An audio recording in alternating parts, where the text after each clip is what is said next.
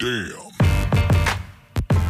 Jo Leute, was geht und damit herzlich willkommen beim Steak and Lobster Podcast Fussi Season Episode 57. Hier erfahrt ihr Woche für Woche alles rund um das aktuelle Fußballgeschehen, Transfer-News und natürlich alle wichtigen Updates. Wie ihr an der Stimme erkennen könnt, bin ich wieder am Start. Hier ist Bex und natürlich mein Partner in Crime, Romario. Was geht ab? Was geht ab? Ich dachte, da kommt jetzt was. was geht Nee, ich dachte, du sagst, wie geht's dir? Dann hätte ich eine Antwort gehabt schon. Ich habe mir schon einen ja, wie überlegt. geht's dir denn, Kollege? Mein Bizeps brennt, wow. weil ich pumpen war. Nein, äh, ja, alles bestens. Ich muss ehrlicherweise sagen, diese Vorbereitung auf diesen Podcast, ich war im ersten Gedankengang sehr überfordert, weil ich mir dachte, da ist so viel passiert diese letzte Woche. Bex kommt zurück, ich muss liefern. Ja, aber ich habe geliefert. Ähm, Ja. Also wir haben einiges zu besprechen, gerade äh, rund ums Thema Transfers, Gerüchte. Muss auch sagen, ist auch viel passiert, ne? ja, ja, also mega viel, auch so abseits von Transfers und Gerüchten ähm, sind noch weitere Dinge passiert. Das heißt, ich würde sagen, wir starten direkt rein in die Highlights der Woche. Und ja, ich fange mal direkt an, weil es mich auch irgendwie direkt betrifft. Schieß los. Und zwar hat die portugiesische Nationalmannschaft einen neuen Nationaltrainer in Form von Roberto Martinez. Und zwar der alte Belgien-Coach übernimmt nun das Amt, nachdem Portugal sich ja von Fernando Santos getrennt hatte. Im ersten Gedankengang dachte ich, oh ja, okay, gute Lösung. Im zweiten Gedankengang dachte ich, ich weiß nicht so richtig, weil auch er hat mit einer goldenen Generation nicht allzu viel geschissen bekommen. Allerdings, ja, fand ich anfangs die ersten Jahre von ihm bei Belgien spielerisch trotzdem sehr attraktiv. Ja, also die haben teilweise die Quali einfach komplett auseinandergenommen immer, ne? Also Genau. 30 von 30 Punkten haben sie ja auch mal erreicht bei einer Euro-Quali, glaube ich, ne? Genau. Für die Ja, Europameisterschaft und Das so. war so der einzige äh, Funken Hoffnung, der mir jetzt noch geblieben ist, dass ich sage, vielleicht schafft er es ja bei dem Team, die auf einigen Positionen einfach qualitativ etwas hochwertiger sind als die Belgier, mehr rauszuholen. Einfach einen frischen Wind, weil du kannst pauschal nicht sagen, nur weil er mit denen jetzt nichts gerissen hat, reißt er mit Portugal nichts. Das ist natürlich auch, vielleicht kommt er bei Spielern besser an. Was mich ein so bisschen weiter. verwundert hat, ist, der spielt ja sehr, sehr gerne mit einem 4, äh, 3-4-2-1. Ja. Ja. mit einer Dreierkette. Mhm. Ob er jetzt sagt, ey, ich zieh das bei Portugal einfach so durch Mit oder ob er Infa- sagt, ey, nee, ganz ehrlich, ich habe ja auch sehr starke Außenverteidiger.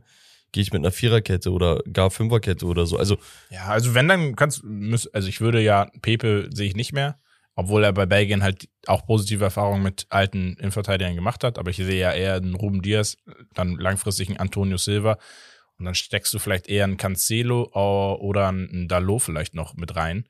Also sagst du, er spielt eine Dreierkette oder? Nee, glaube ich, also eigentlich dürftest du es nicht machen, weil Nee. du hast nicht du hast nicht das Material, weil wenn einer mal ausfällt, dann hast du wieder nichts. Ja, vor allem, also ich denke mir, bei dem System bräuchtest du dann auch, weißt du nicht, so einen Anker als Sechser, ne? Also Und du brauchst auch- ja, Neves hast du, Laufstarke so, okay, aber Außen-Mittelfeldspieler, die auch defensiv, Genau. das hast du mit einem Leao nicht, das hast du, Ja. ja. Wird interessant. Also für die, die ihn nicht kennen, der war halt bei Belgien zuletzt, davor beim FC Everton, Wigan Athletic und bei Swansea City. Die meisten kennen ihn wahrscheinlich von, von seiner Zeit bei Everton, ne? zwischen 2012 und 16, glaube ich. Ja, also ist, ist an sich ein underrateder Coach in Anführungsstrichen, weil keiner über ihn redet. Genau. So, in dem Sinne. Heißt ja nicht, dass er dann nicht gut ist oder so, Genau. sondern Und- mal schauen, und ist erst, glaube ich, der dritte nicht-portugiesische Coach in der Geschichte. wie stehst du Portugal. zu sowas? Allgemein, jetzt nicht im portugiesischen Sinne, sondern allgemein Nationaltrainer. Ich finde das in Ordnung. Ich, also ich finde, dass die, die, bei den Portugiesen waren, wenn dann war es ein Brasilianer oder ein Spanier jetzt mal. Ähm, ich finde, das ist dann noch so in dem Bereich. Hm. Ich fände es halt komisch, dann, wenn wir auf einmal jetzt so einen deutschen Trainer hätten, obwohl deutsche Trainer halt auch mega gut sind. Äh, das passt irgendwie nicht. Also du hast nicht so diese, diese Vibes irgendwie, dass der so die Nationalmannschaft, äh, Nationalhymne mitsingt. Dieses Gefühl einfach für das Land, Wir, diese wir, haben ja, wir haben ja tatsächlich mit der türkischen Nationalmannschaft gerade einen Stefan Kunz. Ja. Für uns ist das ein Segen, ne? Also, wenn man Ja, sich die okay, türkischen ja. Trainer anschaut, da ja. hast du so drei, vier Stück, wo du sagst, boah, die sind wirklich gut, ne? Also, keine Ahnung, Şenol Güneş, äh, Fatih Terim, das sind alles so mehr oder weniger Aber, große ja, man Namen. muss ja auch sagen, Deutschland, Türkei ist ja auch sehr so. miteinander Aber Stefan verwandt. Kunz kam halt um die Ecke und meinte, ey, ich will der deutscheste Türke oder der türkischste Deutsche sein. Ja. Weißt du? Ja. Wollte sich direkt akklimatisieren und so ist so ein, auch ein Herzensmensch.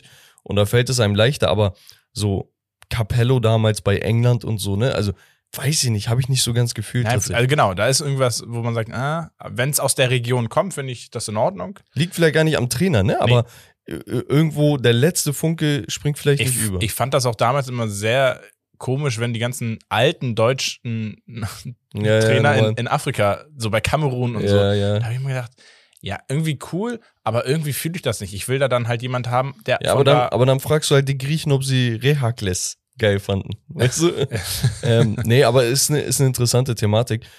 Also ganz ehrlich, wenn, wenn du eine Nation bist, wo, wo es nicht viele gute Trainer gibt, ne, und dann kommt irgendein. Spanier, ein Deutscher oder sonst was um die Ecke, würde ich mit Kusshand den annehmen, ne? Ja.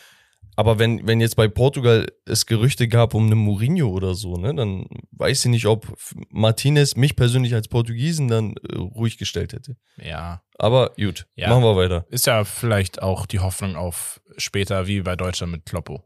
Ja, ja. Ein anderer Trainer von meinem Ver- Herzensverein, Ja. Walter, Mhm. verlängert beim HSV.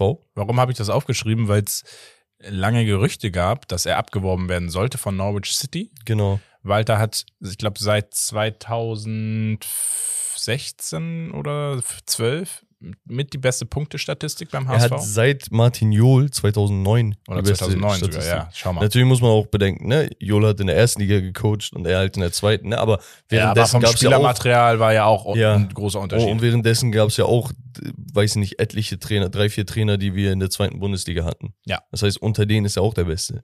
Man sieht halt wirklich eine Spielphilosophie bei ihm und das finde ich geil. Also, wir, wir live or die damit, weißt du so, Mhm. äh, entweder du, du lebst damit oder du stirbst damit, aber egal, wir ziehen unser Spiel durch. Ist das, geil. Das ist nicht. halt sinnbildlich für die Entwicklung des HSVs. Jetzt finde ich so seit seitdem er da ist, auch wenn sie den Aufstieg letzte Saison nicht geschafft haben, sie schaffen es mal länger mit einem Trainer zu arbeiten, auch jetzt ihn wieder zu verlängern, Perspektive zu bieten und darauf aufzubauen. Und ja, einfach mm, positive äh, Erwähnung wert gewesen. Des Weiteren, bevor wir zu den Rücktritten kommen, hätte ich jetzt noch gesagt, Deutschland, Rücktritt Bierhoff, da steht Rudi Völler im Raum. Hast du da so eine Meinung zu, ein Gefühl für? Also, ich habe gelesen, dass die Mehrheit wohl damit einverstanden wäre, wenn Rudi Völler jetzt tatsächlich übernimmt. Und dahinter frage ich das dann auch nicht. Ne? Er hat, hat als Nationalspieler sehr, sehr viel gerissen, ist eine absolute Legende. Das heißt, dieses, ich- also ich bin ein großer Fan von diesem Ex-Spieler-Ding, ne? Mhm. weil ich denke, dass die Leute da nochmal ein anderes Prestige genießen. Ne? Und Ja. der muss dann natürlich aber auch nach der aktiven Fußballerkarriere dann auch was bewiesen haben, um, um sich halt für diese Rolle zu qualifizieren beim DFB. Hat er auch. Das heißt, was spricht eigentlich dagegen? Ich, Er weiß, ist auch ich noch- glaube, er war schon mal Er- beim er DFB, ist- oder? Ja, Ich glaube, das ist sein sein. zweiter Amts. Er ist, er ist noch nicht so alt, das heißt, er ist auch noch teilweise frisch. Er hat bestimmt Bock. Also warum nicht? Also, was spricht denn dagegen? Ich, ich kenne die Alternativen gerade nicht, ne? Ich glaube, Matthias Sammer stand noch zur Debatte. Finde ich echt unsympathisch. Also, Echt? Sammer finde ich richtig unsympathisch. Ich weiß nicht. Also, Ja, ist schwierig. Es ist wirklich schwierig, weil du musst ja irgendwie Leute nehmen, die Erfahrung haben, die vielleicht selbst Fußball gespielt haben und aber auch nachweislich, wie du meintest, ein Genau. bisschen Erfolg in der Führung von solchen äh, Systemen äh, vorweisen können. Naja, sei es drum. Wir werden schauen, wie sich das entwickelt und ob es einen positiven Einfluss haben wird. Dann haben wir ja zwei Nachrichten, zwei Karrieren, die beendet wurden. Eine komplett und eine nur bei der Nationalmannschaft. Wir fangen mal an bei der Nationalmannschaft. Hugo Lloris beendet seine Nationalmannschaftskarriere.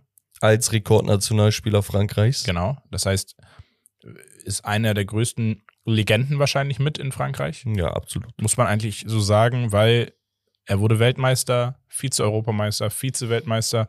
Also viel gerissen. Und ja, ist für mich, wenn nicht sogar der beste französische Keeper aller Zeiten, wenn ich mich zurück. Ja, also ich weiß nicht, wen es noch Bartes. gibt unbedingt. Ja, ja. Ja, ja. So Aber das ist nur so, weil er so zu Zidane-Zeiten und so- gespielt hat, ne? 70er, 80er gab es bestimmt auch so einen Ja, oder anderen, der sein. heftig war, aber kann ich halt nicht viel zu Genau. sagen. Macht noch weiter bei Tottenham. Ich denke auch nicht so lange. Denke, dass er noch. Willst du mir aber sagen, dass Loris und Barney Stinson nicht miteinander verwandt sind? Kennst du diese, diese Folgen bei How I Met Your Mother, wo sie fragen, Barney, wa- was, wie kannst du dir das leisten oder was machst du, als was arbeitest du? Und er macht immer dieses, bitte. Undercover ist der Fußballer und Äh, Nationaltorhüter Ted in Mosby ja auch mit Ochoa. Ja. Also von daher. Ähm, genau, und an, ansonsten haben wir, ja, wahrscheinlich der größte Spieler in der Geschichte vom Wales, den es gab in der Vergangenheit, oder einer der größten. Ich mich noch an. Bele. Ja, Gareth, Gareth, Gareth Bale Ja. beendet seine Karriere. Äh, Seine, nicht die Golfkarriere, dann auch schon die Fußballkarriere, muss man so sagen. Ja, darauf Nein. Ich glaube, nach seinem Wechsel zu Real Madrid ein Spieler, der sehr geprägt wurde von ja, medialem Bashing zum Teil, viel Verletzungsprobleme äh, gehabt, aber trotz dessen, wenn er fit war, überragend gespielt und einer, der enorm viele Titel mit Real Madrid gesammelt hat. Guck mal, ich sag mal so. Bei Wales hat er immer gezeigt, dass er ist, ist einfach, ne? Also er ist der Spieler, er ist der Leader und so weiter und so fort. Nun wechselst du für eine Summe von 101 Millionen zu Real Madrid, bist aber dann nicht die zweite Geige, sondern dritte, vierte, fünfte Geige. Mhm. Irgendwann kommen Verletzungen hinzu, plus dann dieses Akklimatisieren und dies und das. Es hat einfach nicht so auf Anhieb hingehauen, ne? Und wenn man sich seine Statistiken oder auch einige Spiele im Klassiko, im Champions League Finale und sonst was anschaut, dann sieht man, boah, okay, das ist eine absolute Granate. Ja. Nur das Ding ist halt, immer wenn er nicht da war, war der Nächste da, der geliefert hat. Weißt du? Oder es wurde halt gestichelt einfach Genau. gegen ihn. Also, dass er sich immer rechtfertigen musste. Genau, und es war halt immer so dieses, ja, du warst ein 100 Millionen Mann, 100 Millionen Mann, 100 Mi- Also genau das, was Pogba dann auch bei United hatte, ne, bei, bei einem Team, was nicht funktioniert hat, da hat man dann immer mit Fingern auf ihn gezeigt. Mhm. Oder was mit einem Maguire gemacht wird, das wird halt bei Gareth Bale auch gemacht oder wurde gemacht. Ja. Und deswegen ein bisschen zu Unrecht meiner Meinung nach. Als Real Madrid-Fan kann ich es nachvollziehen, dass, also ich bin keiner, nicht falsch verstehen, wäre ich Real Madrid-Fan, könnte ich es wahrscheinlich, würde ich es wahrscheinlich anders sehen. Ich wäre abgefuckt, ehrlich gesagt, weil ein Spieler, der keinen Bock hat, der unmotiviert ist, der Ja. diese, dieses Real Madrid-Dingens, diesem Banner. Ja, ja also die letzten Spiel, zwei, drei Jahre waren schon, also kann ich auch nachvollziehen. Genau, wo, wo die ein Foto machen wollen und er will das Ding nicht mal tragen und so auf. Ja, der tut man nicht so, als wäre ich jetzt Bestandteil davon, so, weil ihr wollt mich eh raus haben. So. Also Mhm. er hat's auch gemerkt. Es war halt einfach ungünstig, ne? Aber prinzipiell, er hat wichtige Tore gemacht, er hat Highlights gesetzt, er hat das Team teilweise in der Champions League des Öfteren getragen. Für mich ein geiler Spieler gewesen, dass er jetzt mit 33 und kurz nach dem Wechsel zu LA seine Karriere beendet, finde ich ein bisschen Ja, komisch. Aber vielleicht hat er gemerkt, ich habe nicht mehr diese. Also ich habe größten. Respekt. Ich Ja. meinte das schon bei Hinti, ne? Bei Hinteregger. Ganz ehrlich, Respekt. Und Hinteregger hat sich letztens vor zwei Wochen oder so dazu geäußert, ne? Ähm, ja, da, mein, dieses Karrierenende war das Beste, was ich machen konnte. Habe ich Respekt vor, Ja, ganz Das ehrlich. sagen viele, ne? Du- Weil viele sagen das. Da, wir sind ja nicht irgendwo im Mittelalter oder äh, zu Zeiten der Römer, wo, wo wir ein Kolosseum haben und schmeißen da Leute rein zu unserem Entertainment. Ey, wenn es dem Typen nicht gut geht und er sagt, ey, ich brauche Abstand, dann habe ich Respekt davor. Ich zwinge ihn nicht zu meinem Entertainment. Ja, ja. Also es ist ein großer Druck, der beim Fußball. Ja, ne? Also Profifußball deswegen- ist jetzt nicht so mal eben, ey, du spielst gut, alles super, und sondern du hast, es gibt Erwartungen, es wird gesagt, dies, das, jenes, äh, Transferverhandlungen und so weiter. Was ich mir halt vorstellen könnte, ist halt, dass er gesagt hätte, ey, ganz ehrlich, gehe ich nach Saudi-Arabien, hau mir da auch nochmal 100 Millionen pro Jahr in die Tasche. ja. Also wenn Ronaldo 200 bis 250 verdient, kriegt der Typ bestimmt seine 80 Millionen Jahresgehalt. Also hätte er auch noch gut und gerne machen können, war es ihm dann wohl nicht wert, deswegen auch okay, aber gut. Ich glaube, das schönste Highlight habe ich mir zum Schluss aufbewahrt und zwar äh, Sebastian Aller feiert sein Comeback beim BVB nach Mann. Krebsbehandlung und Diagnose und allem drum Genau. und dran. Ähm, hat im Testspiel gespielt, ähm, haben sie gewonnen, glaube ich, 5 zu 1. Sehr schöne Nachricht und das heißt, es wird schon berichtet, er sei gar nicht weit weg von seiner Topform. Ja, die Medien können das immer wieder behaupten. Schön Druck erstmal.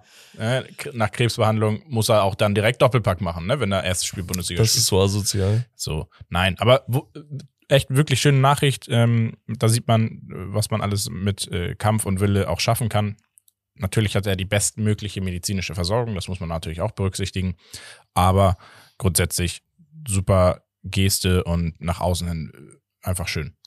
Ja, ich würde sagen, Romme, wir machen weiter. Und Ja. zwar mit den Highlight-Ergebnissen, denn wir hatten einige Partien, unter anderem in England. Im, Mhm. Was war das? FA Cup? FA Cup, Dritte genau. Runde. Ja, Genau. Also ich ließ nicht alle durch, das Nein. wären zu viele Matches. aber Manchester United gewinnt gegen Everton 3 zu 1. Da hat United nach einiger Zeit wieder mal ein Gegentor kassiert und das durch einen gewissen De Gea.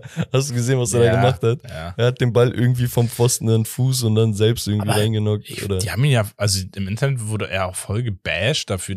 Also Ach, ganz warum, ehrlich, ey, ganz ehrlich, das passiert so vielen Mal. De Und Gea, es war nicht mal, sie haben ja nicht mal verloren deswegen. De Gea ist seit zwei, drei Jahren wirklich einer der wichtigsten Spieler bei United. Er patzt hin und wieder, aber das nehme ich in Kauf, weil er kratzt auch Bälle raus, die kein anderer Ja. rauskratzen würde. Das heißt, ganz ehrlich, bei der Partie, ich hatte keine Bedenken, dass wir gewinnen oder dass wir verlieren würden. Deswegen habe ich gesagt, okay, Patzer, alles gut, abhaken, weiter Mhm. geht's. Ganz ehrlich, was bringt es da jetzt auf ihm rumzuhaken? Aber gut, dann hatten wir Tottenham mit nur einem 1 zu 0 gegen Portsmouth. Mhm. Was kann man noch erwähnen? Ähm, Brighton gewinnt 5 zu 1 gegen ja, Middlesbrough. genau. Ja. Nottingham Forest verliert gegen Zweitligisten Blackpool 4 zu 1. Ja. Und Newcastle Ja, Newcastle. verliert gegen Sheffield Wednesday mit 2 zu 1. Liverpool 2-2 gegen Wolverhampton. Dann, was kann man noch sagen? Cardiff City erspielt sich in Unterzahl ein 2-2 gegen Leeds. Ja. Und ja, Aston Manchester City kann man vielleicht so am Rande nochmal erwähnen. Ein 4-0 mit der B11 gegen Chelsea. Ja. Aston Villa verliert auch gegen Steven H. 1 zu 2. Das ist auch krass einfach. Wer auch immer das ist. Aber ja, genau. Also das äh, war ein Pokal. Wir haben jetzt die, dieses Wochenende sehr, sehr geile Partien. Aber ich sag dir eine Sache, ganz kurz. Ja. Weil ich habe mit Herb darüber geredet. Die Leute müssen sich jetzt mal entscheiden, wie wichtig oder unwichtig dieser FA Cup ist. Weil ich höre immer Stimmen, dass wenn ein City oder Liverpool da ganz oben mitspielt und dann FA Cup reinhauen, damit sie ein Double haben oder ein Triple oder so, ne? Also englisches Triple Mhm. oder so, dass sie sagen, ja, der hast gesehen. So, dann fliegen aber Teams wie Chelsea und so raus und dann heißt es, ach, FA Cup.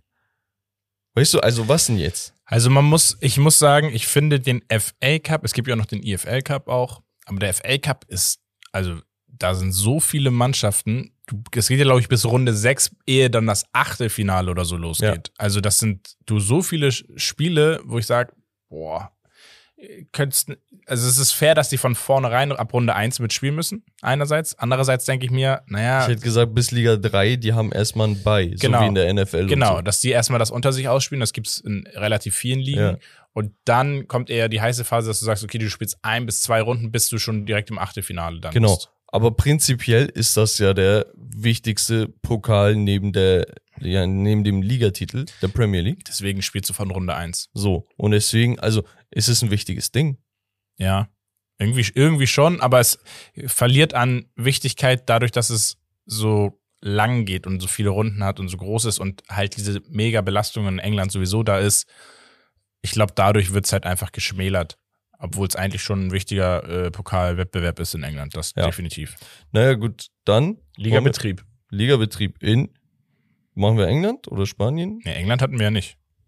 Stimmt. Wir machen Frankreich. Okay, Frankreich. Frankreich, nur zwei rote Karten bei Stade Rennes. Dadurch haben sie auch 2 zu 1 verloren gegen Clermont Foot 63. Die haben, glaube ich, jetzt zwei Spiele in Folge gewonnen. Lyon spielt 0 zu 0 gegen Nantes. Vielleicht als Highlight. Paris gewinnt 2 zu 0 gegen, den gegen das Tabellenschlusslicht Angers. Marseille gewinnt auswärts 2 zu 0 gegen Troyes. Und Lens spielt nur 2 zu 2 beim Tabellenvorletzten Straßburg und kann nicht an den Top-Sieg gegen Paris anknüpfen und verlieren dadurch wieder ein paar Punkte auf PSG. Lille nur mit 0-0. Also, ja. Toulouse mit einem Ausrufezeichen 5 zu 0 gegen Auxerre. Ja, und Nizza. Ni- ne, ja, genau, Nice gegen Nachdem sie Montpellier. Lucien Favre entlassen haben. Ja, Kann man machen. kann man machen. Genau, ansonsten nicht so viel los gewesen. Italien sah aber bisschen anders aus. Juventus Turin gewinnt mh, 1 zu 0, wieder gegen Ende von Danilo, glaube ich, äh, und klettert somit, weil Inter Mailand gegen Monza auswärts nur 2 zu 2 spielt. Lazio spielt ebenfalls nur 2 zu 2 gegen Empoli zu Hause. Neapel gewinnt 2 zu 0 auswärts. Milan gegen AS Roma auch nur 2 zu 2. Das heißt, bis Ja, auf was heißt hier nur? Also vier Tore. Ja, ja nein, Ja. ich meine aber unentschieden, ne? Ja, ja. Und das heißt, Juventus und Napoli profitieren davon, dass sie sich wieder ein bisschen absetzen von den anderen. Juventus mit einer unfassbaren Serie, mit einer unfassbar starken Defensive. Sie schießen auch nicht viele Tore, aber sie, sie liefern einfach. Ja. Und das ist absolut. halt sehr, sehr bemerkenswert, muss man einfach so sagen. Und ähm, ich weiß gar nicht, die Tabellenkonstellation in Ja, Italien. Napoli 44 Punkte, dann Juve und Milan mit 37, das heißt sieben Punkte Abstand. Und dahinter dann Inter mit 34, Lazio, Atalanta und Roma mit 31. ja. Genau. Also äh, es ist heftig, ne? Also wenn du dir die Saison von, von Juve anschaust, dann denkst du dir, ey, die haben wirklich nicht viel liegen lassen, so in dem Sinne, ne? Nur zwei Niederlagen, natürlich vier Unentschieden, aber prinzipiell spielen sie das immer gut. Und dann schaust du, das sind trotzdem sieben Punkte auf dem ersten. Ja, guck mal, Juve hat fast so viele Tore kassiert, wie Sampdoria Genua geschossen hat. Ja, hau, hau. Genua hat acht Tore geschossen bis jetzt in 17 Spielen. Das ist krass. Sind aber auch Vorletzter. Naja, sei es drum. Wir machen weiter. Und zwar in Spanien. Da war nämlich auch was los. Gehst du vielleicht mal drauf ein? Ja, also erstmal hatten wir Atletico gegen Barcelona, Topspiel. Topspiel. 1 zu 0 hat das Barca für sich entschieden. Ich, ja, also gegen Ende wurde es nochmal so ein bisschen, Ruppig. genau, Dembele mit dem Tor, Gavi mit dem Assist. War aber auch echt ein sehr geil herausgespieltes Tor, meiner Meinung nach. Ja. Und ja, Real Madrid hat gepatzt. 2 zu 1 bei Villarreal. Ich sag mal so, gegen Villarreal kannst du mal verlieren. Das Problem ist, dass sie im, im spanischen Pokal dann auch nochmal gegen Valencia gespielt haben und das war auch sehr, sehr eng. Ja. Ist bis ins. Elfmeterschießen gegangen. Bei Barcelona allerdings auch gegen Betis Sevilla. Auch Genau. ins Elfmeterschießen. Das heißt, wir haben jetzt das Finale der des Supercopa äh, in Spanien äh, mit einem Klassiko. Man muss aber auch ehrlicherweise sagen, ja, ist so ein bisschen halbherzig, wie da gespielt wird, habe ich das Gefühl. Im Pokal? Ja. Weiß ich nicht. Kann, ich- weiß ich nicht, wirklich. Also es ist immer, natürlich, Pokal ist nicht die Liga, aber ich denke mir, wenn du so weit bist, setzt du natürlich alles auf den Sieg, ne? Also du kommst nicht ins Viertelfinale, Achtelfinale oder Halbfinale oder was auch immer, um zu sagen, ja, scheiß drauf, Jungs, ist nicht so wichtig. Ne? Also, ja. da, da geht's auch ein bisschen um, um Ehre und, und wir wollen es uns selbst beweisen und Stolz und jeder hat das. Ja. Ich, ich glaube, Real Madrid muss langsam anfangen, so einen kleinen Umschwung zu finden, also den richtigen Zeitpunkt, um halt einfach diesen Umschwung von alt auf jung zu finden, weil man merkt, es ist einfach ein bisschen ideenloser, da ist nicht mehr ganz so viel Schwung drin. Sie haben äh, Probleme einfach jetzt seit Ende letzten Jahres, Anfang diesen Jahres. Ich würde es tatsächlich noch nicht so überbewerten. Aber ich, will's- denke, ich will sie, ich, Ich also, denke, du, also ein bisschen, du, du hast auf jeden Fall recht, ne? Also Ja. die müssen es langsam aber sicher in die Wege leiten. Haben sie mit den Transfers schon gemacht, mit Genau, Chouameni, ja, Kamavinga und Co. Jetzt musst du aber auch schauen, dass du einen wirklichen Ersatzstürmer hast. Dass du einen richtigen Ersatz für einen, weiß ich nicht, einen Modric und einen Toni Kroos und Co. hast. Ich sage nicht, dass ein Toni Kroos und Modric nicht kicken können. Ich liebe beide. Nein.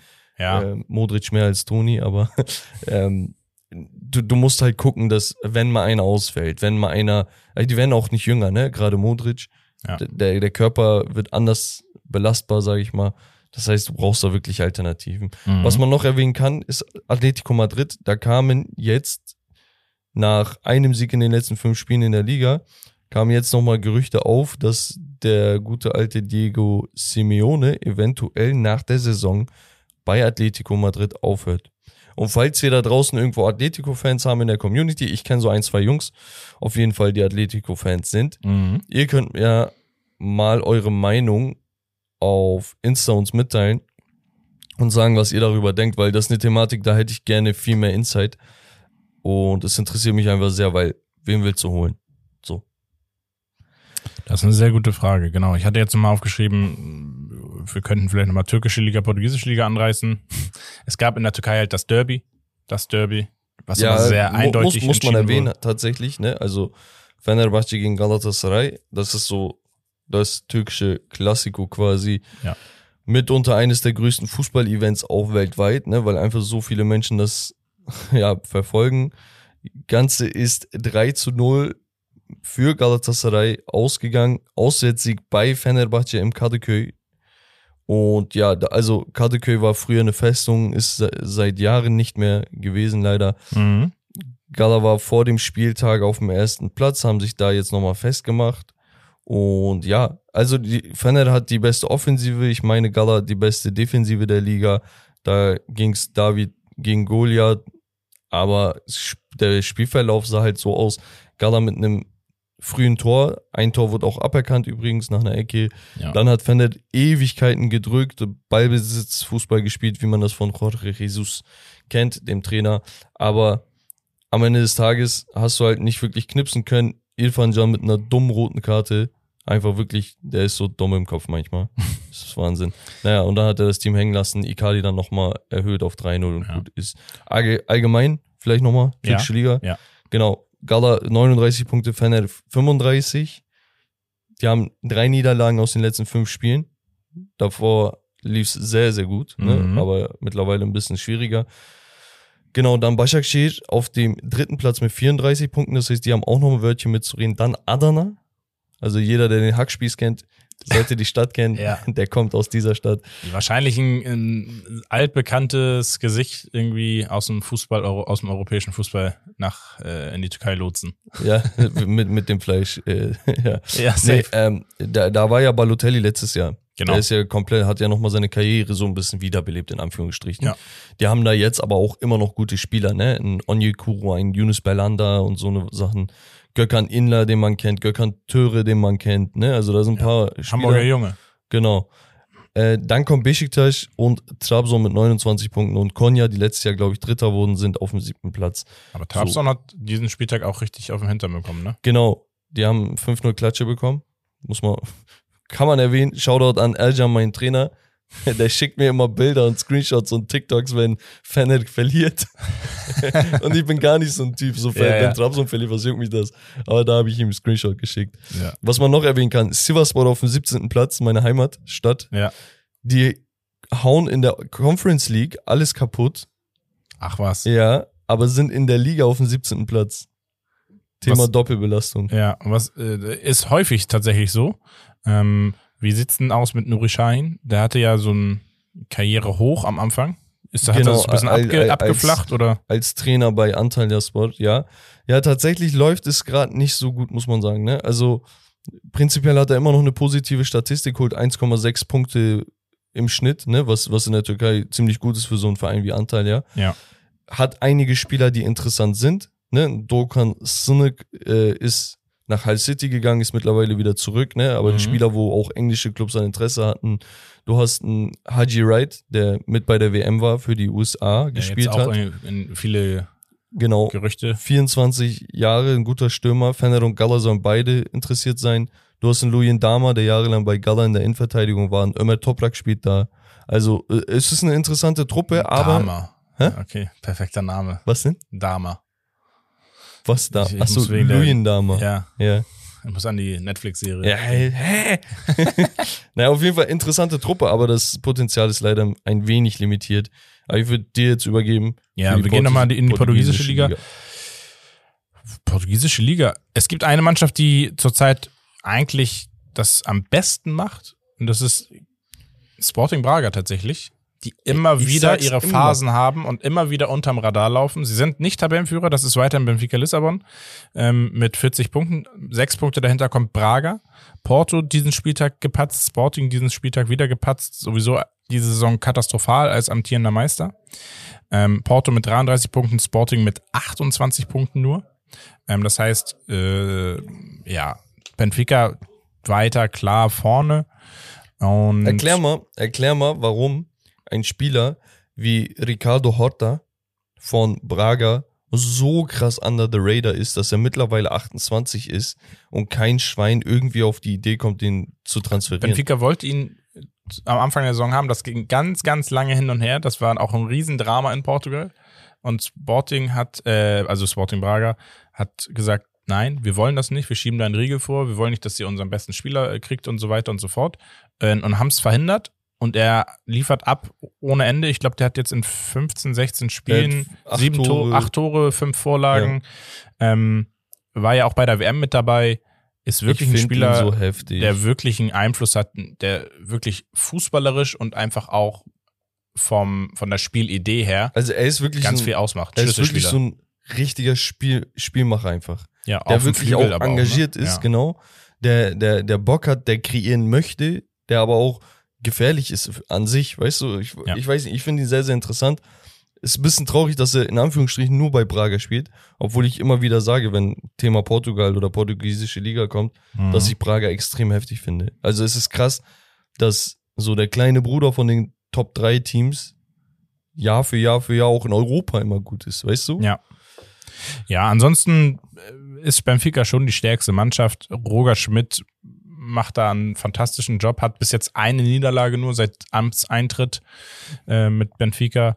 Äh, ansonsten lässt viele junge Spieler spielen, rotiert relativ viel mit den jungen Spielern, hat aber auch da jetzt Spieler geschaffen, die sehr großes, große Aufmerksamkeit kriegen aus Europa, sei es ein Antonio Silva, aber auch ein David Neres, der aus Donetsk kam, wieder zurück nach Europa ähm, und so weiter. Also wir haben da echt viele potenzielle Spieler, wenn ich jetzt mir Hast angucke. du, hast du Pedro Porro von Sporting auf dem Schirm? Habe ich auf dem Schirm, kommt auch später nochmal Okay. dran. Und genau, nä- nächstes Spiel, äh, nächsten Spieltag vielleicht äh, noch nett zu erwähnen, ist äh, das Derby, das Lissabon Derby zwischen Benfica und Sporting. Aber Favorit ist Benfica und das wird auch relativ klar so weitergehen. Aber wir müssen diese Liga immer im Auge halten bezüglich Thema Transfers. Das ist immer das, Ja, das ja, Spannende genau. bei dem Ganzen. Genau. Gut, ähm, eine, ein Highlight hatten wir noch von der Premier League, das einzige Spiel, was gestern Achso, Abend genau, gespielt gestern. wurde. Richtig. Genau, Fulham schlägt Chelsea 2 zu 1 beim Debüt von Joao Felix, Ja. der in der Startelf stand und nur 58 Minuten spielen durfte, ja. weil, warum? Platzverweis. Platzverweis, glattrote Karte beim Spielstand von 1 zu 1. Also ich, darf ich dazu was Ah, sagen? Ja, natürlich. Ich finde es schade, man hat, ich finde, man hat gesehen, er hat schon versucht, noch zurückzuziehen. Er hat nicht voll durchgezogen. Er hat gemerkt in dem Moment so, uh, äh, Kacke. Ähm, aber ja, mu musst du rot geben am Ende des Tages, auch wenn er leicht zurückgezogen hat in der Wiederholung. es ist halt so, ganz ehrlich, zeigst du ein bisschen Feingefühl und sagst, ey, dunkelgelb, ne, so in dem Sinne, weil er trifft in Anführungsstrichen nur das Schienbein, aber es ist ganz klar offene Sohle, ne, Ja. also wenn dann Schiri rot gibt, dann egal, was man sagt, Ist halt das bitter. Ich glaub- ist halt vertretbar. äh, was man gesehen hat, er war sehr, sehr motiviert engagiert. Also ich fand, er in, dafür, dass er einen Tag da war, zwei Tage da war und direkt Startelf, Habe ich auch nicht verstanden. wahnsinnig stark, aber gespielt dafür. Also viel äh, Einfluss gehabt im Offensivspiel. Man hat vorher schon aus dem Training gesehen, es wurde sich lustig darüber gemacht, Joao Felix ist zu Chelsea im Training, will ein einfaches 1-2-Spiel machen, also Ball abspielen und er soll nur klatschen lassen und er läuft in die Räume rein und die Bälle kommen aber nicht in die Räume. Ja, letzten Endes, Am also Ende natürlich, Tages, er war bemüht und so ein Kram, ne, aber es ist trotzdem ein Debüt zum Vergessen, leider. Ja, aufgrund der roten Karte. Genau. Ja, also William hat ein schönes Tor gemacht, hat nicht gejubelt. Ihr Ja, wisst, der war jahrelang bei Chelsea. Gehört sich auch so. Koulibaly mit dem Ausgleich und dann Carlos Vinicius mit dem 2 zu 1 Viertelstunde vorm Ende. Leno allgemein ein sehr, sehr gutes Spiel gemacht, Ja. ne? muss man auch erwähnen. Und Chelsea weiterhin in der Krise.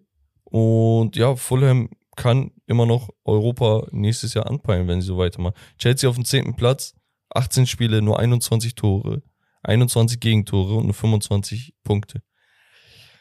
Die müssen sich was einfallen lassen. Also Ja. ich muss, aber das war ja schon der Einfall. Ja. Also was, was, was sollen sie noch versuchen, so in dem Sinne? Das Eben. ist halt ein bisschen schwierig. Aber gut, Romme. Wir, kommen Wir machen Spiel. weiter. Ja. Und zwar mit mir und einem Spiel. Und zwar spielen wir Overrated, Underrated. Nice. Und die Frage will ich jetzt an dich stellen. Ich habe es ein bisschen flexibel gestaltet. Frage an dich. Wollen wir Rated auch noch mit reinhauen? Dass du sagst, hm, ich glaube, das ist fair. Ja, können wir machen. Okay, weil eben bei dem, beim, bei den Videos, die wir mit Herb und Tanner aufgenommen haben bezüglich NBA, für die NBA-Season und danach im Anschluss für seinen TikTok-Kanal und so, da haben einige kommentiert, ey, der ist doch nicht overrated oder der ist doch nicht underrated, das wird sowieso immer geben. Aber sie haben sich auch gewünscht, dass es rated gibt, ne? Mhm. Es wird so das Spiel ein bisschen einfacher gestalten, in dem Sinne, weil man immer sagen kann, so, ja, irgendwo ein Mittelding. Ja. Aber auf der anderen Seite ist es dann auch manchmal zu hart zu sagen, boah, wenn ich nur over und underrated habe, muss ich mich entscheiden. Das ist so plus minus, ich habe keinen Mittelpool. Aber gut, es geht darum, ich nenne einen Spieler und du sagst mir, wie du die Wahrnehmung von den Leuten draußen bewertest. Das heißt, die Leute haben ja eine Meinung zu einem bestimmten Spieler und du hast ein Gefühl darüber. Ja. Du teilst mir Okay. so. Okay, erster Spieler. Ich gucke nicht, ne? Ich hab's. Alles gut. Ehemaliger Europas Fußballer des Jahres, wenn ich mich nicht irre. Ein brasilianischer Italiener, Jorginho. Overrated oder underrated? Ähm, Stand heute rated, aber eigentlich war er overrated. Okay, warum? Ganz lange. Er hat einfach eine gute Saison gehabt und natürlich hat er einen Erf- Erfolg gehabt mit Italien und auch mit Chelsea. Das hat ihn aber trotzdem fußballerisch nicht, nicht viel besser gemacht, als er eigentlich war. Also er ist ein guter Spieler, er war auch wichtig für Chelsea, hat auch wichtig äh, gespielt für Italien, eine wichtige Rolle eingenommen, aber dann fällt mir halt, fallen mir halt auch noch etliche Spiele ein, So die auf den- Verratti, War er viel besser als Barella? Ja, so So. also für, wenn ich jetzt noch nach hinten gehe, overrated definitiv. Stand jetzt ist er wieder rated. okay, okay. Glaub ja, ist gut, dass sie das ein bisschen eingependelt hat, weil Das für mich und für viele andere Zeit. war es genau einfach so ein Gefühl von, ey, Chelsea hat CL gewonnen, ey, Italien hat hier EM gewonnen, wer ist der gemeinsame Nenner? Ah, da ist auch Ja. ein Spieler, der spielt bei beiden. Ja, So. Also natürlich ist er krass, seine Ballkontrolle überragend, seine, er hat wichtige Elfmeter geschossen. seine Diago-Pässe teilweise sind sehr, sehr gut, seine Elfmeter sind krass, ne? Aber, ey, come on. Also, so, ja. Ja. Come on. Spaß. so, nächster Spieler. Ein Spieler, der extrem underrated ist, meiner Meinung nach. Rodri Rodri ist von Man City. Ja, Sechser. ja, ich, etwas underrated. Also ja. So slightly. So ein bisschen. ja, weil er ist schon rated, er kriegt schon seinen sein Hack, würde ich Findest du? sagen. Ja. Ich finde, keiner redet über ihn. Nee, aber keiner redet auch negativ über ihn. Also deswegen, aber ja, deswegen eher ein bisschen underrated, Okay. was das angeht. Gut, dann ein Spieler, da kommst du 100 pro später, glaube ich, nochmal zu sprechen, über den es viele Gerüchte gibt, ein Yusufa Mukoko. Weil das ist interessant, weil du weißt halt noch nicht alles. Mm, Mukoko ist underrated, meiner Meinung nach. weil so viel Tamtam um ihn gemacht wird von außen. Er aber nicht, noch nicht so diese, dieses Vertrauen geschenkt bekommen hat. Und er, man muss ehrlicherweise sagen, er ist jetzt nicht in ein Team reingesteckt worden, wo ich sage, das läuft. Da kann er direkt loslegen. Ja, Deswegen bin ich der Meinung, stecken Mokoko in eine laufende, funktionierende Mannschaft. Der wird Spaß machen. Und, Also ne, underrated. Auch auf der Grundlage, wie alt er ist. also underrated. Ja. Okay, reden wir später noch über Mukoko? Ähm, ja. Okay, weil dazu will ich unbedingt was sagen. Gut, dann ein nächster Spieler, Spieler von eben gerade, Joao Felix. Mm, Ich glaube mittlerweile wieder rated, lange underrated. Weil, Ganz weißt du, was- früher overrated. Ja, er, hat alle sagen. Steps durch. Ganz früher war sagen. bei Benfica-Zeiten Wechsel overrated. Dann von overrated ganz nach unten underrated, weil das zu extrem ging, aufgrund der Transferhöhe, verstehe ich auch. Und jetzt ist er eigentlich wieder auf dem Niveau, wo man sagt, rated, aufgrund seiner WM-Leistung. Genau, das ist halt das Ding, ne? Also damals ist er für 127 Millionen zu Atletico gewechselt. So kam rein, hat bisschen gespielt, hier und da geliefert, ne? So. Mhm. Aber spätestens ab dem, ab der zweiten Saison, ab der, also ab Ende, so Anfang dritte Saison. Ja, eine Da hat ja- Akklimatis Akklimatisationsphase. ist da halt haben ja vorbei. viele aber so realisiert, okay, wir wissen, was wir haben. Er war vielleicht nicht 127 in dem Sinne wert. Mhm. Er ist erst jetzt noch 23, muss man auch erwähnen. Aber viele haben halt immer noch so gesagt, er war ein Flop. Warum? Weil 127, ja, okay. Aber trotzdem wäre er immer noch seine 70, 80 wert. Weißt du, also Klar. inwiefern ist er gefloppt? Das heißt, die Leute halten ihn an so einem Standard fest, wo sie entweder ihn overraten und sagen, ja, nee, er muss dieses Geld jetzt wieder reinverdienen, ne, so wie Mhm. bei einem Maguire oder One Bissaka oder so, ne, wo man 55 Millionen ausgegeben Ja. hat. Nee, das sind vielleicht dann nur 35, 40 Millionen Typen. Weißt du, hat man halt Wenn überbezahlt. überhaupt. Ja, ja. So. Aber gut, ich glaube, bei Felix war das halt auch so. Dann hat man irgendwann gesagt, nee, ich glaube, der ist ein guter, solider Spieler. Dann gab es einige wie wir, die einfach verliebt sind in seine Art von Fußball. Ja, aber So wenn man sich den mal wirklich anguckt, jetzt ganz im Ernst, guck dir den fußballerisch mal an. Und das ist auch genau so ein Spieler, einfach falsches Team, steckt den in ein funktionierendes Team oder in ein Team, wo ich, ich, also viele sagen, das ist mir jetzt mehrmals aufgefallen, ne? besonders in den letzten anderthalb, zwei Monaten, immer wieder auch in den Diskussionen mit den Jungs in der Gruppe und sowas. Viele sagen immer falsches Team und ich verstehe das nicht. Es ist nicht die attraktivste Art von Fußball, die Simeone da bei Atletico spielen lässt, aber es ist ein, ein guter Fußball, ein zielorientierter Fußball, der vielleicht besonders Leuten wie Joao Felix auch geholfen hat. Man denkt immer, Also er hat sich entwickelt, Guck mal, definitiv. ja, weißt du, was das Problem ist? Also ich sag nicht, dass es dein Problem, ne? Gar nicht Nein. falsch verstehen. Ich meine allgemein. So die Wahrnehmung ist ja, dass man sagt, boah, der Junge hat voll die krasse Technik, Ballkontrolle, so und der muss eigentlich bei so einem besseren Team spielen, so prinzipiell. Und dann hat man immer im Kopf, keine Ahnung, Tiki-Taka Real äh, Barcelona-Zeiten, Real Madrid-Zeiten, ähm, City, so Liverpool vor zwei, drei Jahren, wo man immer sagt, so das sind diese Vereine. Ja, aber ganz ehrlich, vielleicht würde er da viel zu viel so zaubern oder keine Ahnung. Ansu Fati war auch vor zwei Jahren größtes Talent der Welt. Ja, ja. So, und, na und der klar. Zug ist abgefahren. Währenddessen hat aber Joao Felix an seinem Kampfgeist gearbeitet, an seiner Defensivleistung, an seiner Ballkontrolle auf engem Raum und sowas, ne? Weil die halt ständig gepresst werden und so. Ja, Also es sind viele Genau. Vorteile, die auch damit einhergehen. es war halt die Erwartungshaltung aufgrund der Transferhöhe, aber an sich hat der Step ihn sehr gut getan, wenn wir uns einfach sein, seine Mentalität und seine Physis uns anschauen, mittlerweile Stand heute. Ja, und- Weil seine Technik hat er ja nicht verloren. Sein, seine technische Und das ist halt auch ein Begabtheit. Punkt. Ganz ehrlich, ein Joao Felix vielleicht, ich sag nicht, dass es Faust aufs Auge ein, äh, keine Ahnung, ein, ein Match made in heaven oder sowas, ne? Sag ich Mhm. gar nicht, dass er bei Atletico war. Gibt's bestimmt irgendwo bessere Szenarien für so einen Spieler. Ja. Was ich sagen möchte ist, der hat anderen Fußball gelernt, dadurch, dass er bei, bei Atletico gespielt hat. Der musste andere Verantwortung übernehmen, auch im kreativen Bereich, weißt du, weil Ja. wenn du siehst, ey, keine Ahnung, Atletico spielt viel auf Konter oder sonst was oder ähm, die, verlangen von solchen Spielern Einzelleistung ab, dann wird er genau darin gut, dass Mhm. er Spiele alleine entscheiden kann dann auch. Weißt du, er hat per se nicht diese Saisons gehabt, wo er 20 Buden gemacht hat, ja. Aber wenn er Tore gemacht hat, waren das wichtige Dinge. Weißt du, so das Ja, ist also es, äh, äh, es könnte sein, dass diese Zeit bei Atletico ihn zu einem Spieler machen, vielleicht in Zukunft. das meine dass ich. er auch in Spielen, wo es mal ekliger ist, wo es mal defensiver ist, wo es einfach nicht so dieses kreative Spiel ist, dass er da trotzdem schafft, Lösungen zu finden, weil er es halt bei Atletico und gelernt das, hat. und das ist der Punkt. Es ist doch kein Zufall, dass ein De Paul bei, bei Argentinien so eine wichtige Rolle übernommen hat. Es ist doch kein Zufall, dass, wo, dass wir genau das, was du eben gerade gesagt hast, dass wir das an einem Griezmann bei Frankreich schätzen. Mhm. Dass er vorne und hinten, ähnlich wie ein Decoit damals, ne?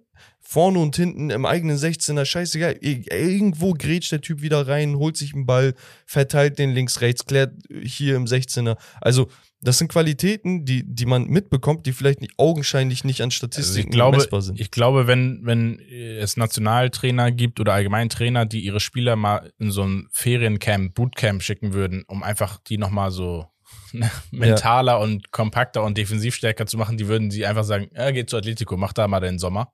Ja, Ähm, weil, wie du sagst, es gibt einfach schon so viele Beispiele, die bei Atletico gespielt haben, die einfach den Spielstil enorm, ihren Horizont enorm erweitert haben, aber gar nicht im, im, zum Negativen, sondern langfristig eigentlich auch absolut das sind diese Positiven. 101s, die Basics, die, die Ja. halt bei Simeone defensiv dann verankert sind. ja, er holt, aber so, er holt sie ein bisschen zeitlich zurück.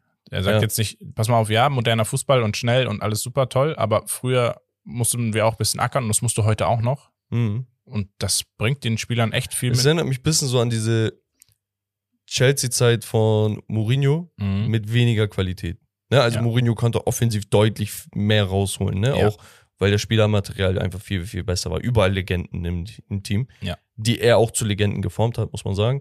Aber prinzipiell so dieses, diese Art von Fußball erinnert mich ein bisschen daran. Genau. Aber gut, ein Spieler noch, weil wir haben uns ein bisschen festgemacht. Ich habe eigentlich noch ein paar mehr. Gabriel Jesus, der interessiert mich sehr. Der ist mittlerweile, mittlerweile verletzt, spielt Ja. nicht. Äh, wird auch, glaube ich, ein Großteil, wenn nicht sogar die ganze Saison ausfallen. Drei, vier Monate, glaube ich. Ja, ist er Mm. overrated, rated oder underrated? Jesus ist, also er war lange Zeit underrated, dadurch, dass er aber so eine starke Saison gespielt hat bis jetzt, bis er sich verletzt hat, würde ich ihn rated sehen. Overrated nicht unbedingt, weil er schon einen sehr, sehr wichtigen Einfluss gehabt hat bei Arsenal und auch wirklich wichtig war fürs Team. Das hast du direkt gemerkt und er ist der Rolle absolut gerecht geworden. Deswegen für mich stand jetzt rated, wenn ich jetzt nicht die Verletzung mit reinnehme.